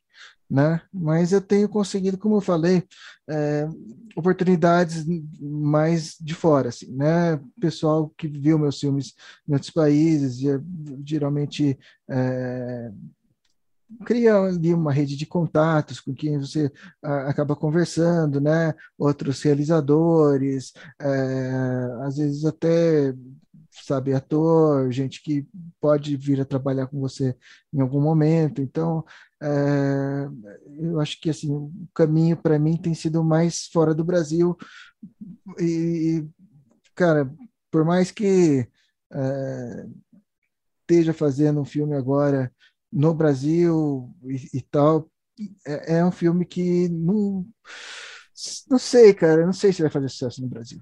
É impossível que não. Mas você está fazendo em, em português mesmo? A ideia é essa? É, ele foi inicialmente escrito em inglês. A gente fez o roteiro em inglês. E... Ah, você já escreveu diretamente em inglês?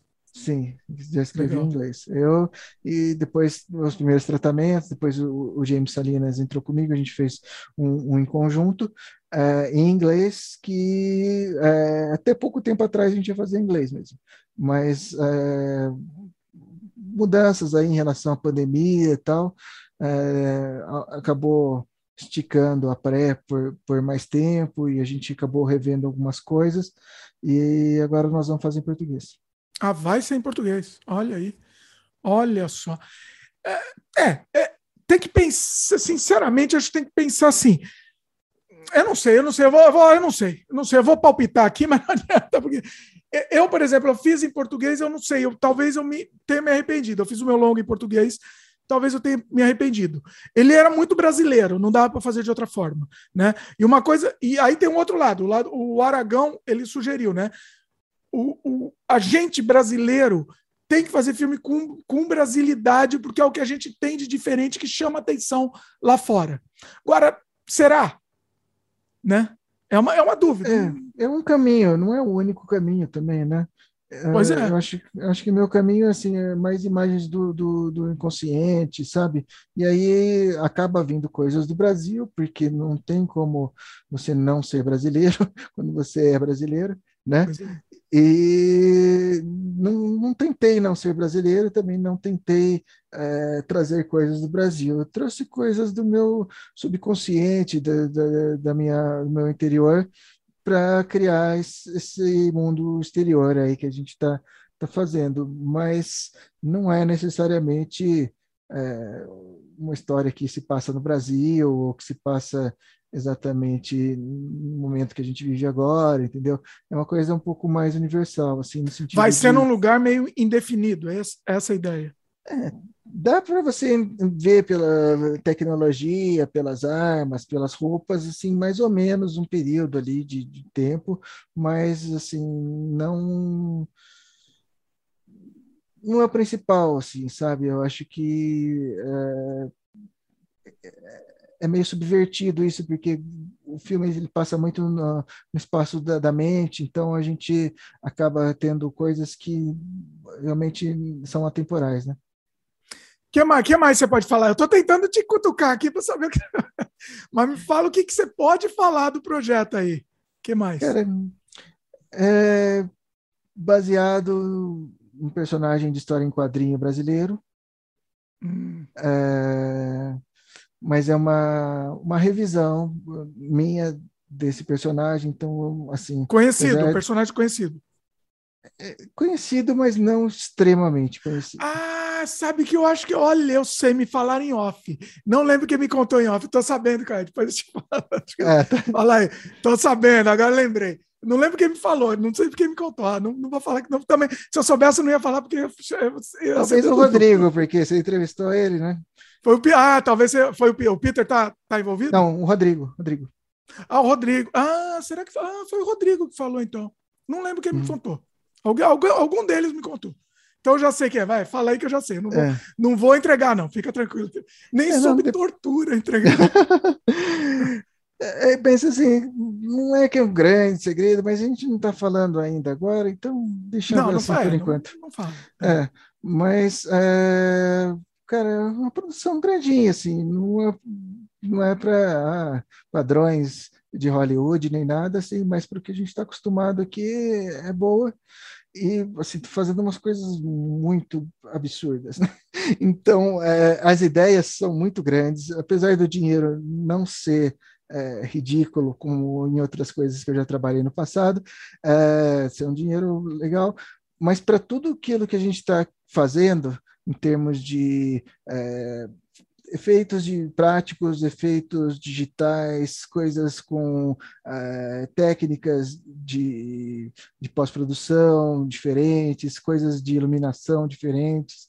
É, tem, tem, tem bastante coisa bem viajada, assim, que pelo, pelo tanto de coisa que é, o dinheiro acaba não sendo tanto, porque é, é, é muita coisa para fazer. É. E o, aí... É é o Stephen é produtor também. O Stephen que é produtor. Ele é produtor. é ele que tá, é, é, o, ele que tá bancando o filme, sim. Não é diretamente do bolso. Tem uma, uma é, empresa, empresa lá de Hong é. Kong. É. E, e assim, qual que é a previsão? Como é que é? Então, cara, se não tiver mais pandemia assim para atrasar mais as coisas, a gente deve filmar é, ano que vem, uhum. né? Começando a partir aí de maio, né? Daí tem um período aí estendido aí de filmagens, mas a ideia é filmar tudo no ano que vem e começar após no ano que vem para terminar em 22.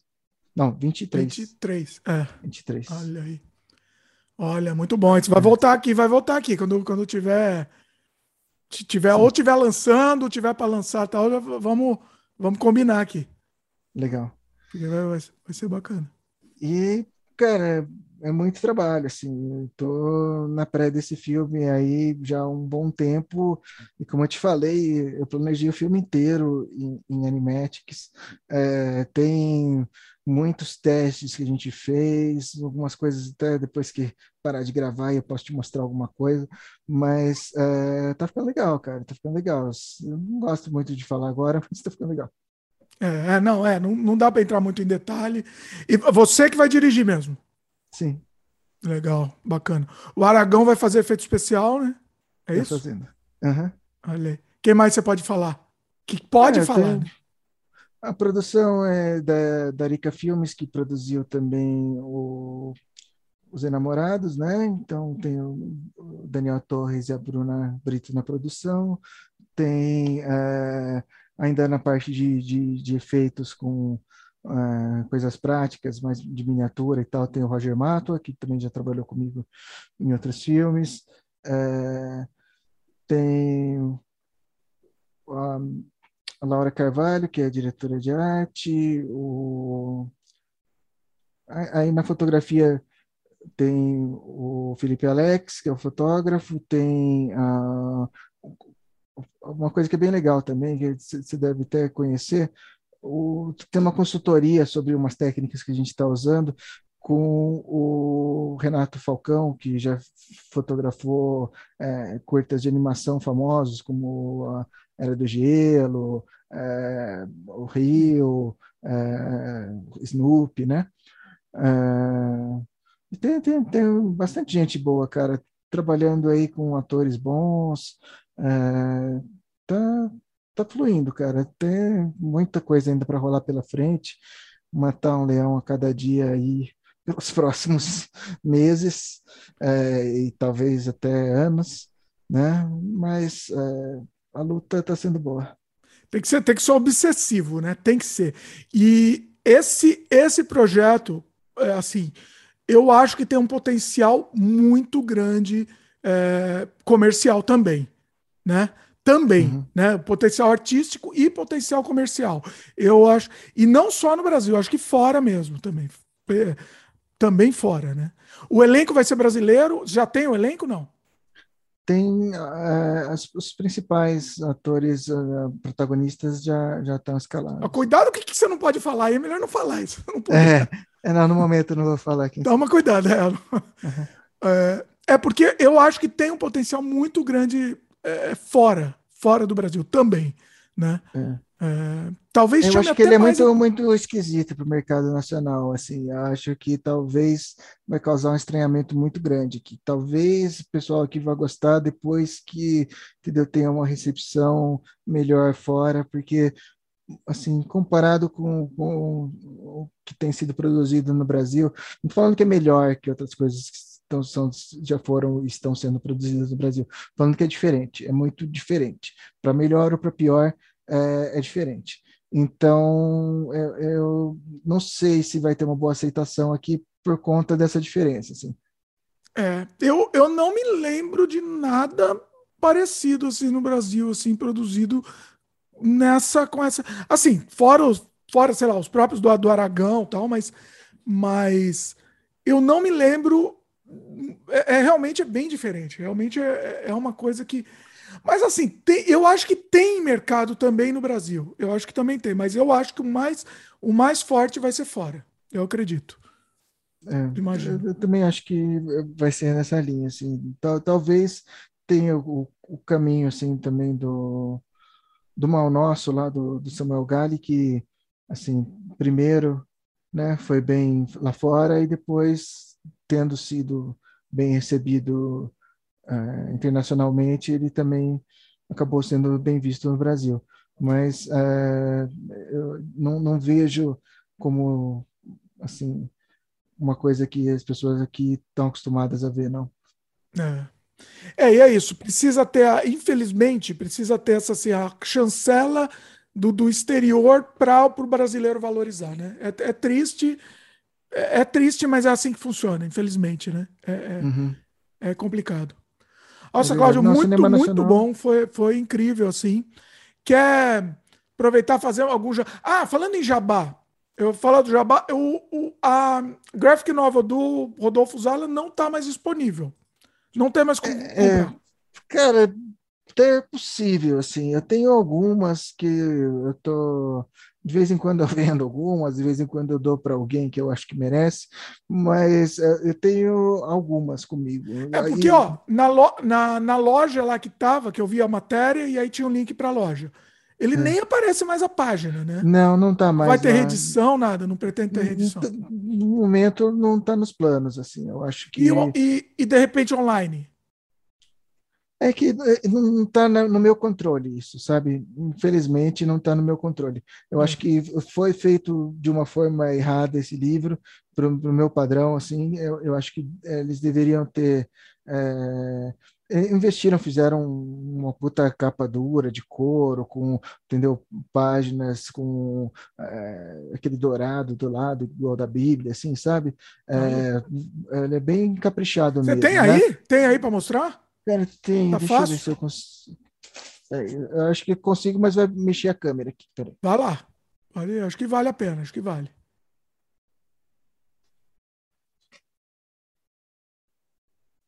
Acho que vale a pena. O trabalho do Zala, inacreditável. Vamos lá. Aqui é, aqui, aqui é sem freio assim, pessoal. O pessoal tá. Olha aí. Quem, está é, então... quem tá só ouvindo, vai lá no, vai lá no youtube.com.br Dimitri Cosmo para ver. Vai lá, pode mostrar. É, então, Mostra assim, bem no meio da tela, tá? Assim, bem no, centralizado na tela. Olha é, aí. É uma edição super caprichada, sabe? Muito. Assim. Até, só que encareceu demais, assim, sabe? E aí muita gente que gostaria de comprar, não tem como, aí é, e, e ficou muito restrito, assim, uma tiragem muito pequena, né? Ficou Quantas raro. páginas são? Deixa eu ver se eu me lembro. A gente está uma faixa de 60 páginas. Olha não me, não me, lembro exatamente agora. É, Nossa, é incrível. É um, é um puta trabalho. Isso, e é a poesia, né? É, é mais a poesia. É. é. não é uma coisa tão narrativa, é mais contemplativa, né? É, o texto é a mesma poesia que está no Pray, só que está ah. em outra ordem né, e num outro contexto. Entendi. É, e, Você estava falando que foi o próprio escritor que fez, né, a letra, a letra da. Foi, ele desenhou a, a caligrafia, né, e escreveu o poema. É, olha aí. Então tem um. Peraí, deixa eu mostrar a página. que incrível, olha. Pessoal, vai no YouTube ver aí. Quem está só ouvindo vai ter que ver. Trabalho. Foi o último trabalho do Zala? Foi um dos últimos, né? Ele fez mais algumas coisas depois, mas nada assim, cara, sem querer ser, é, sei lá, desmerecer qualquer outra coisa que ele tenha feito antes ou depois, é, eu considero obra-prima dele. Assim, eu acho que é o, o, melhor trabalho que ele fez na vida. Né? Pode, pode alguém discordar de mim, mas é, é o que eu acho. Olha aí. É, é. Pelo que eu tô vendo, pelo que eu tô vendo, me realmente realmente, pelo que eu conheço do trabalho deles, daí tá insuperável mesmo. Tem um vídeo dele explicando, né? Tem um vídeo dele mostrando também, explicando Tem, como sim. ele fez. Olha isso. É, e, bom, eu tenho orgulho desse trabalho aqui também, assim, porque eu não estou acreditado aqui, né, entre os, os principais autores, mas na verdade eu fiz muita coisa para esse livro. Ah, não? Olha é, só. Eu tô, quer dizer, eu tenho aqui, né, no final tem o, o Zala e o Amit que ah. fez a poesia, escreveu o, é, porque, é, porque então... na verdade a poesia dele é. é, é. é. Mas, assim, eu co-escrevi esse roteiro e acompanhei todo o processo do Zala de desenhar. Então, às vezes a gente é, discutir as ideias de como é que vai ser cada quadro, entendeu? Então, é, todo esse processo eu acompanhei muito de perto, assim. Então, eu estou acreditado aqui como uh, Art Direction, Story, mas não Merecia mais, né? Merecia estar é. tá, tá mais acreditado aí. É, é, mas tem essas coisas. É. Não, não, não, sou 100% satisfeito com isso, mas eu tenho, tenho orgulho desse trabalho. Eu acho que, que ficou muito bom. É, e não foi descoberto, assim, na verdade, muito pouca gente tem conhecimento que ele existe. É, e não saiu tanta coisa na mídia sobre ele, mas é, é um trabalho único assim também. Eu acho assim, que... sugere, sugere para o Steve de repente, é, é, ele que é o dono, na verdade, no fim das contas. Na verdade, não, assim, é, ele tem participação nessa empresa, mas por exemplo, esse projeto do da HQ, o mesmo Prey, cara, Prey teve algumas é, algumas oportunidades de, de, de, ser vendida, de ter distribuição, e assim, o, o pessoal lá de, de Hong Kong que meio que toma as decisões aí dessa empresa, eles não estão muito afim de mexer com isso.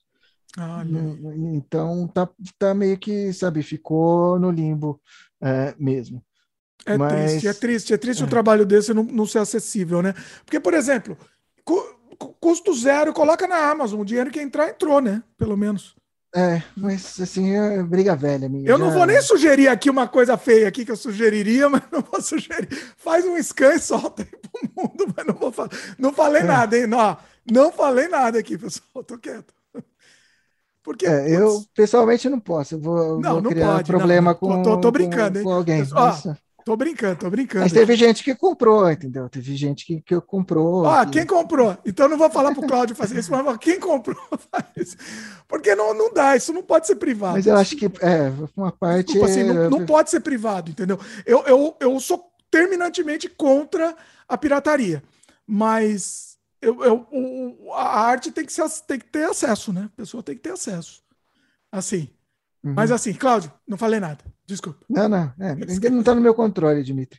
Não é, falei teria nada. Feito, teria feito as coisas muito diferentes em relação a esse é. quadrinho se fosse é, por mim, né? Tem mesmo assim da forma que ele saiu, não só a publicação, mas a editoração, sabe? A, a própria caligrafia, tem algumas coisas que me incomodam ali que é, se tivesse no meu controle teria sido diferente. É, uhum. e também essa questão da, da dificuldade, né, de, de ter ficado uma, um produto muito caro, muito inacessível, não é o que eu, que eu teria sugerido. Quantas, Mas, quantas cópias foram feitas, você lembra? Cara, eu não, não sei nem se eu tenho essa informação, cara. Não, não Foi muito restrito mim. mesmo, né? Muito restrito. É, saiu uma tiragem lá em Hong Kong que acho que foi até bem aceita quando é, lançou os livros, né? Teve o, o evento lá de lançamento. É, o que veio para o Brasil veio através de mim, assim, porque eu hum. ganhei uma quantidade de, de HQs aqui para eu fazer o que eu quisesse, né? Vender, ou dar, sei lá. Algumas eu vendi, algumas eu dei, e eu tenho algumas aqui, uma meia dúzia.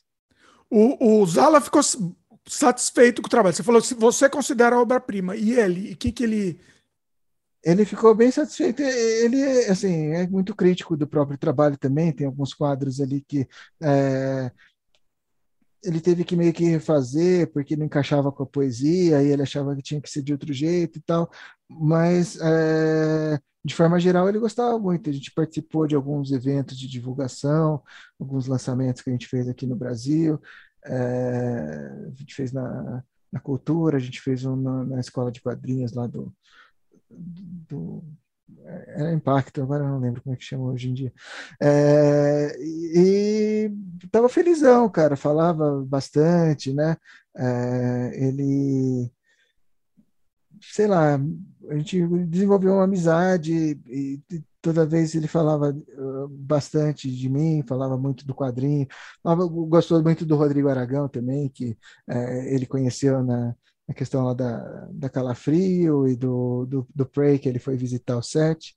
É, e, e também falava, né, o Rodrigo deu uma caixa de, de coisas que ele já tinha produzido, de, de filmes e tal, é, e pediu, acho que o Zala pediu autorização do Rodrigo para fazer uma série naquela frio chamada Mangue Negro, né? Sim. E aí e ele fez, fez algumas histórias no Mangue Negro que assim não, não se relacionam direto com, com os filmes do Rodrigo, mas tem, tem alguma coisa tem alguma coisa a ver, sim. O Zala que escreveu as histórias, do, essas histórias essas do Mangue Negro. Sim, sim, ele escreveu e desenhou. É. Nossa, quem sabe o, o Aragão podia filmar, né, futuramente também. Seria interessante. É, tem, acho que uma, uma edição especial que, juntaram todas do, do Mangue Negro, botaram o Rodrigo na capa, ficou bem bacana. É, eu, eu lembro também, eu lembro, acho que o Daniel Sachs mostrou, mostrou uhum. aqui que a gente fez a sobre a Calafrio, a Mestres também e tal. Nossa, bem legal, bem legal. Cláudio, muito bom nosso papo, incrível, Valeu, incrível gente. mesmo. Foi assim, foi um, foi foi espetacular mesmo. Então, já estamos fazendo uma série aqui com, com os diretores nacionais de filme independente. Então, tamo, já, temos, já temos uma série. Tá, você já entrou aqui para a série, tá, é, tá incrível, tá incrível. E é isso que me, me move aqui para continuar com o sem freio. Vou ser sincero, é isso que eu, é isso que eu gosto de fazer. E, Cláudio, se tiver algum projeto aí que, que estamos aí, estamos aí para qualquer coisa também. Me chame aí para qualquer coisa. Inclusive, futuramente, alguma coisa que filme aqui também, aí aumente o valor de produção, entendeu? A gente usa alguma coisa aqui do, do de Vancouver, do Canadá, enfim, ou do próprio Estados Unidos também, né? Tô aqui do lado. Então, assim, é, é, talvez, talvez seja interessante também. A gente pode pensar em alguma coisa assim no futuro, né? Tava conversando Vamos com o pessoal. Manter o diálogo aberto aí, é legal. Oi?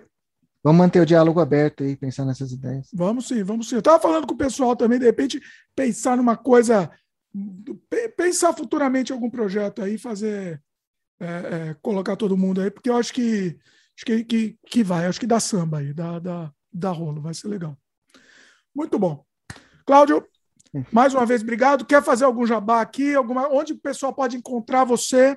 Né? Você falou do seu canal, mas que mais? Onde mais o pessoal pode encontrar você? Quiser entrar em contato? Eu acho que é mais pelo Vimeo, assim, que eu, eu, gostaria de divulgar. Eu acho que quem quiser ver é, tem o Prey, tem o Undertaker, o Milagres lá, né? Não estão na qualidade total, mas estão lá no, no vimeo.com barra.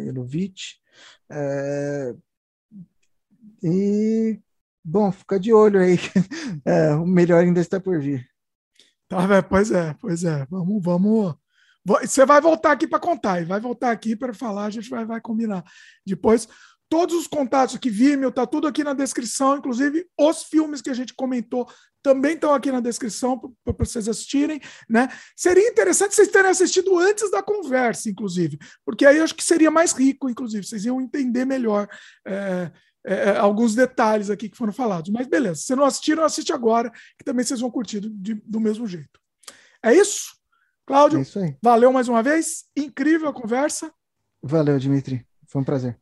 Pessoal que está assistindo, lembra de dar um like aí pra gente, muito importante. Se inscreve no canal se ainda não é inscrito, clica no sininho de notificação.